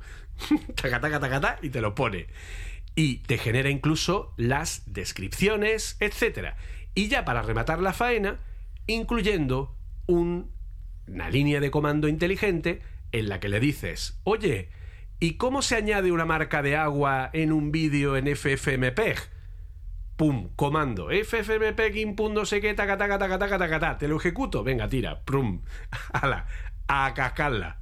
En fin, eh, o sea, mm, vamos, o sea, es, es que no hay, no hay... Y sobre todo, fíjate, en, en este caso hay una cosa que me llama la atención y creo que estarás de acuerdo conmigo. Si te llegan a decir a ti hace 5 o 6 años que esto iba a ser sobre Visual Studio Code, es que no te lo crees, ¿eh? O sea, es, que, es que es muy loco, ¿eh? O sea, es eh, a, a mí siempre me ha llamado la atención, es Y- decir, ¿lo hemos ver, comentado alguna vez? Yo lo dejo aquí grabado a 24 de marzo a las 18.45 horas que son en este momento. Esto va a estar integrado en Scode cuando presente Apple su versión en junio. Espero, espero verlo. O sea, esto es lo de siempre. a, mí todo lo que sea que Me implemente juego tecnología, el espero verlo. a que esto va a estar integrado. Porque todos sabemos que Satya y Tim son amiguitos, se llevan bien, ¿vale? Y a- a Apple no le va a costar nada meter esto aquí. Ya tenemos aquí a JetBrains diciendo, por favor, póngame usted esto, cuarto y mitad, ¿vale? Y ya están dentro de este juego. Eh, en fin, es que Sí, yo, yo, yo supongo de todas formas, esto, esto lo sabrás tú mucho. eh, Aquí sí que tú sabes, y yo, yo simplemente aquí te pregunto. Yo entiendo que es que esto es algo que acabará implementado en todos los IDEs. Claro, es que decir, es el- porque- ese es el objetivo. Es que esto debería Claro, de ser un que- plugin para cualquier IDE. Claro, es que a mí lo que me llama la atención es decir, o sea, llega- soy Microsoft, ¿vale? En un momento dado digo, ¿sabes qué? Voy a hacer algo popular y que a la gente le guste y saco un IDE. Que claro, para los programadores, que yo tengo entendido, ¿no? Los, los desarrolladores, lanzar un IDE nuevo es como decir, "Ey, ey, ey, ¿qué estás haciendo? ¿Qué estás tocando mi Claro, pero es que hay que trabajo?". tener en cuenta una cosa Cuidado. importante, que es que Visual Studio Code no es un IDE. Es un editor de código. Cierto, cierto, cierto. Con De esteroides. hecho, sí. Pero es un editor de código. Sí, sí, es cierto, totalmente, ¿vale? totalmente de acuerdo. Pero lo van a meter en Visual Studio. Claro, claro, claro, claro, claro, efectivamente. ¿vale? Entonces, Efectivamente, si lo van a meter digo, en Visual me llama- Studio, si lo van a meter en los IDEs de JetBrains, hostia, es que es code. Es como, o sea, es que Sí, tiene que Os lo prometo, es que yo estoy viendo a Satya Nadella coger el auricular hace ya unos meses y decirle, oye Tim, que vamos a sacar esto, tal, tal, tal, tal, tal, tal. ¿Esto lo queréis en Apple? Y que llame a, a Air Force One y Air Force One diga, "Mm, ¿dónde hay que firmar? Claro. Y que ya estén No, no, sí, trabajando claro. con Microsoft, porque esta es una de esas eh, de estos proyectos colaborativos donde Apple y Microsoft se ponen a trabajar juntos con un objetivo para conseguir que esto sea así. ¿Vale? Por lo tanto, insisto, que no esté muy descaminado, y vuelvo a repetir, ese rumor de la Siri que nos permite, con un nuevo IDE, decir tal, que todo eso que hemos oído hablar sea una integración de las herramientas de OpenAI a través de Microsoft en todo lo que tiene Apple. Pero claro, Sí, sí. Apple es Apple y hasta junio no va a abrir la boca. Sí, sí. No, ya, ya te digo, es que me, me llama la atención por eso, ¿no? Decir que, joder, haya sido precisamente pues eso, una herramienta, ¿no? Como Visual Studio Code, la primera en recibir toda esta tecnología, llama la atención, ¿no? Es decir, de hecho, ya lo hemos comentado alguna vez, ya me llama la atención que no conozco a casi nadie que te diga, hostia, odio Visual Studio. No, todo el mundo te dice, oye, a lo mejor no es mi herramienta favorita, pero no sé, me llama la atención que hayan conseguido hacer una herramienta que, todo, que a todo el mundo diga, bueno, está bien. O sea, decir, no es perfecta, Sí, pero está bien, ¿sabes? Es- Y soy de esa opinión. O sea, yo la tengo instalada desde hace mucho tiempo, la uso. Es una. ¿Le voy a dar el premio? No, pero. no, Pero, no, no, pero- no, claro pero que no. sí es una herramienta útil, versátil, que funciona bien, que eso sí, que como es Electron consume más memoria que un tonto. Pero bueno, en fin. eh, sin embargo, en Windows, como la van a migrar a WebView 2, que sería el, el framework equivalente a Electron, pero cargado como framework en el sistema operativo, por lo tanto ya no necesita tener una copia propia del framework dentro del propio ejecutable, pues va a hacer que en Windows, Visual Studio Code, en unos meses, vaya mucho más fluido, no consuma tanta Ah, no, memoria, etcétera. ¿vale? Que es guay, qué guay. lo que No, van a pero hacer digo, con es, que Teams siempre me- y todo es- eso. es una aplicación que siempre me llama la atención por eso, por decir, hostia, e- es raro, sobre todo en un mundo como que se vuelve tan polarizado, ¿no? Como Sí. el del desarrollo, que la gente odia las cosas o las ama. Sí, sí, sí, pero no hay como puntos intermedios. Que sea una herramienta que todo el mundo dice, bueno, no es ninguna más, pero está bien. para editar algo. Y dices, hostia, qué raro, ¿no? Que todo Pues el mundo diga que, al- que algo más o menos funciona bien. Es extraño, ¿no? Siempre, siempre me ha volado la cabeza. Y claro, y que haya sido precisamente esta herramienta la primera que ha recibido esto, te quedas diciendo, joder, qué, qué- qué extraño, ¿no? Es, es- es- es raro, es raro. Pues sí. Y luego ya, bueno, por finalizar, porque ya vamos a ir cerrando el episodio, pues eh, se ha presentado también la nueva versión de PyTorch, que llevaba tiempo eh, funcionando y que además PyTorch 2.0 tiene soporte para aceleración de cálculo computacional en Apple Silicon, con el acelerador MPS, por lo tanto ya mm, si queremos usar eh, PyTorch en Apple Silicon acelerado, no tenemos que instalar la versión beta Nighty Build, que era la que había que poner hasta ahora, ya se puede instalar directamente el PyTorch 2.0, por lo tanto, esperamos que en breve Apple actualice, que de hecho creo que por ahí había leído que estaba en ello, eh, la implementación de los modelos de difusión transformados a Core ML, etcétera, ¿vale? Que sería una cosa bastante interesante. Y, y nada, y luego, pues eh, el tema de los plugins de, de ChatGPT, que básicamente, pues también acaban de presentar el tema de los plugins, que es algo muy parecido a lo que ya hemos visto con Bing, ¿vale? Es decir, esa conexión entre GPT y Bing para ser capaz de ir a buscar a- a Internet y recoger toda esa información de vuelta, ¿vale? Porque básicamente, por si alguno se lo pregunta, cuando yo manejo Bing y le digo, oye, ¿cómo es hacer no sé qué, no sé qué, no sé cuánta? Nosotros vemos cómo él va haciendo búsquedas en Internet y a veces hace más de una con distintas palabras. Entonces, los resultados que a él le parecen relevantes los mete en el contexto de lo que te va a responder y por eso te responde a partir de ahí. O sea, lo que hace es crear un contexto a partir de resultados de web y decirte, ¡pum!, hay tal cosa o hay tal otra. Pues es lo que han hecho ahora con los plugins de ChatGPT. Es decir, Sí, han- de hecho, fíjate. un- Dime. per- Perdón, perdón, perdón. dis- Discúlpame. no, no, no, eso digo que lo que han hecho ha sido coger y crear pues determinados plugins, por ejemplo, Wolfram Alpha, por ejemplo, Zapier, por ejemplo, Pentable para hacer eh, recomendaciones re- de restaurantes e incluso hacer reservas de restaurantes para en Shop para mirar lo que es shop.com para mirar en distintos productos cuando le pido cualquier cosa, en Kayak, en Instacart, en fin, distintos sistemas, incluso en Klarna Shopping para comparar precios entre distintas tiendas, etcétera.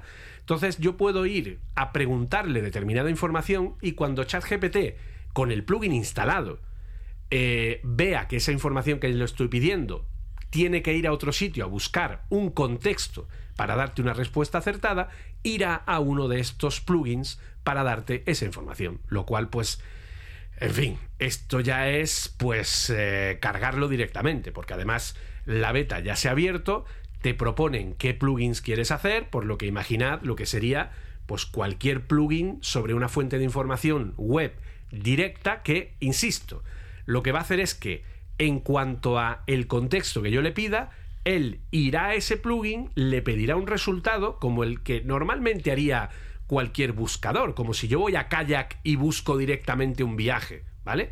Pero ese, esa información que devuelve Kayak, ChatGPT la contextualiza en una respuesta verbal entendida por ti como la de un asistente y a la que le añade, como hace Bing, determinados enlaces para ir directos a la información que te interesa.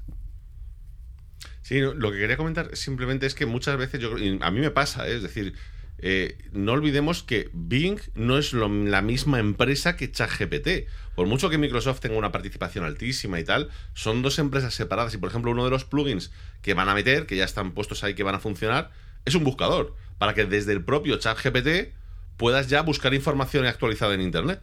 ¿Sabes? Es decir, algo tan simple y tan sencillo como eso, que es lo mismo que está haciendo Microsoft con Bing, lo hacemos nosotros con otro buscador directamente en nuestra página, ¿no? Es decir, porque muchas veces yo creo que siempre estamos como continuamente hablando de eh, Bing o Microsoft 365 con Copilot y tal, como si fuese exactamente lo mismo que ChatGPT y no lo es. No lo es. ¿Sabes? Es decir, a, a pesar de que sí, hombre, somos, no hay que ser, no somos idiotas. Eh, Sí, pero mil millones por parte pero de Microsoft. ChatGPT está funcionando también con Salesforce, que es Slack, que es competencia. ChatGPT está funcionando también con, eh, con Notion, por ejemplo. O sea que Sí. y el- la cosa esa que ha sacado Microsoft de Loop, ¿no? Tan- que dicen que es muy bueno, ¿no? Sí, es malísimo, tío. Mira, mira, mira que me- para que todo el mundo vea que me dan igual las compañías. He probado Loop, la herramienta esta tipo Notion, es que es mala a reventar. A ver, les doy un mínimo voto de confianza de que arriba en grande a la izquierda te pone preview. ¿Vale? Es decir, pero es un horror, ¿eh? Pero un horror, pero no sé cómo deciros, muy mala. Muy, muy, muy mala. Muy mala, muy mala. O sea, es una aplicación mal hecha, incompleta. Eh, no es ágil, a diferencia de Notion. Digo que la maravilla de Notion es que empiezas a hacer cosas a toda velocidad y funcionando. Y, nada, esta no es nada ágil, es, es muy mala. Lo que pasa que, bueno, también es verdad que es una preview, pero no van bien. Eso es lo único que te puedo decir. En ese aspecto no van bien. Pues, eh, pues si te parece, cerramos. Llevamos casi dos horas y media. Y si, quieres terminar con algo. Sí, una cosa más, que yo creo que sería interesante hablar de rápidamente de la Nvidia GTC, que es la keynote que ha tenido este, este esta semana Nvidia, pues como el equivalente a la keynote de Apple o la Google I.O. De, de, Google, evidentemente y tal. Eh, Nvidia también ha sacado lo suyo y simplemente comentar un par de cosas que creo que son interesantes. La primera me ha parecido muy relevante, para que lo, sepáis y tal. Y es que eh, Nvidia se ha presentado como la ganadora de todo esto que está pasando con la inteligencia artificial. Vale, de hecho, una de las primeras diapositivas que pone en la presentación mola mucho porque dice, y estos son nuestros partners, y básicamente apareciendo las empresas del mundo. es decir, es muy gracioso. Es, como la forma de decir, decir, ¿os está gustando mm, eh, ChatGPT? Sí, nos está gustando mucho. ¿Os está gustando Adobe Firefly? Sí, nos está encantando. ¿Os está gustando Alpha? Sí todo tiene gráficas en Nvidia por detrás. O sea, básicamente esa es la conclusión a la que llega Nvidia. Es, la presentación, sí, presentan varias librerías, una de ellas, por ejemplo, de, generación de imágenes, vídeos y 3Ds, muy interesante, sobre todo para tema de metaverso y demás, eh, hablaban de ello. También para temas de medicina y tal, todo muy espectacular. Pero te digo, a mí lo que me llamó la atención, simplemente para que esto lo tengáis en mente, es que es verdad que a veces perdemos un poco la perspectiva de quiénes son los ganadores y perdedores de estas guerras, ¿no? Que se están dando ahora entre las compañías y tal. Y hizo una reflexión en Nvidia diciendo, bueno, ¿veis todo esto que estáis viendo? Sí. Todo basado en Azure. Ah, gran ganador Microsoft y Microsoft utiliza nuestra gráfica. Así que si nosotros no estamos, todos los demás no están. Hablaremos si queréis en otro, en otro, que es muy interesante, en otro episodio. No sé si lo has visto, la parte de la litografía computacional. No. No lo he visto. Hostia, espectacular. Lo hablamos en el, si quieres en el siguiente. Super, un, un tema súper bonito, ¿vale? De una cosa que se les ha ocurrido para conseguir hacer mejores procesadores, mejores obleas basado en inteligencia artificial, en machine learning, muy, muy, muy, muy espectacular. Pero vamos, hoy ya creo que no ha estado mal, ¿no? El podcast. No ha estado mal, no ha estado mal. yo, creo, que hemos tocado unos cuantos temas, ¿no? Da, gracia porque, en fin, corto porque empiezo clase en cuatro minutos, ¿vale? O sea que si no fuera por eso, no eh, podríamos seguir aquí hasta el día de mañana. Pero bueno, no es cuestión. Así que lo dicho. Perdona, perdona, no, no, no, no, no, no, nada, nada, nada. Entonces, lo dicho. Eh, muchísimas gracias a todos por estar aquí, por acompañarnos en este nuevo viaje. Espero que os haya gustado, espero que eh, bueno, pues hayáis aprendido muchas cosas. Ya sabéis que podéis contactar con nosotros pues en los medios normales. A mí como arroba jcfmunoz en todos lados. Allende los mares, incluso en Mastodon y todo, punto social, en Twitter, JCFMunoz, etcétera, etcétera, también en Apple Coding, los directos de Apple Coding los sábados a las 7 de la tarde y luego pues en Apple Coding, Apple Coding Daily, Café Swift con Arturo Rivas y aquí en Neveganizer con el amigo Oliver Navani. Así que lo dicho, muchas gracias a todos y eh, cuéntanos, Oliver, dónde te pueden encontrar a ti. Lo mío muy rápido, arroba Oliver Navani en todos los lados. Si queréis verme habitualmente en Twitch, de lunes a jueves a las 3 y media de la tarde, que estamos ya la mitad de los días hasta las 7 de la tarde me va a dar algo. Y luego los viernes a las 9 y media de la mañana, por eso de que me parece raro hacer un directo un viernes por la tarde, ¿quién me va a ver? O sea, es decir, la gente está de fiesta, no está, no está para ver directos sobre ciencia y tecnología. Así que bueno, con eso por mi parte me despido. Es un placer haber hecho este podcast contigo hoy, porque es que la verdad es que son temas que me parecen, es que me parecen espectaculares. No, no, es que está claro que hay, hay, como diría Ladín, es un mundo nuevo, es un mundo ideal por descubrir, ¿vale? Porque es que tela. Y lo hemos comentado antes.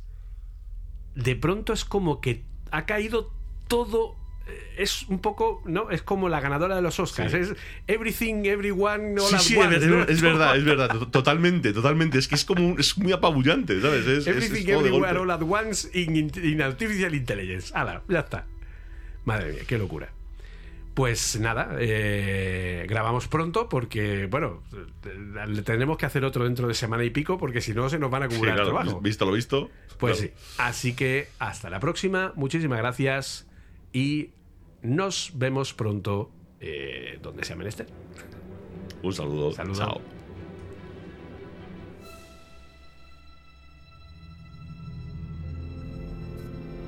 Sabemos que estáis ahí. Percibimos vuestra presencia. Sabemos que tenéis miedo, nos teméis a nosotros. Teméis el cambio, pero no conocemos el futuro. No hemos venido para deciros cómo acabará todo esto. Al contrario, hemos venido a deciros cómo va a comenzar. Vamos a terminar el episodio y vamos a enseñarles a todos lo que vosotros no queréis que vean. Les enseñaremos un mundo sin vosotros. Un mundo sin marketing y sin controles, sin límites ni fronteras. Un mundo donde cualquier cosa sea posible. Lo que hagamos después es una decisión que dejo en vuestras manos.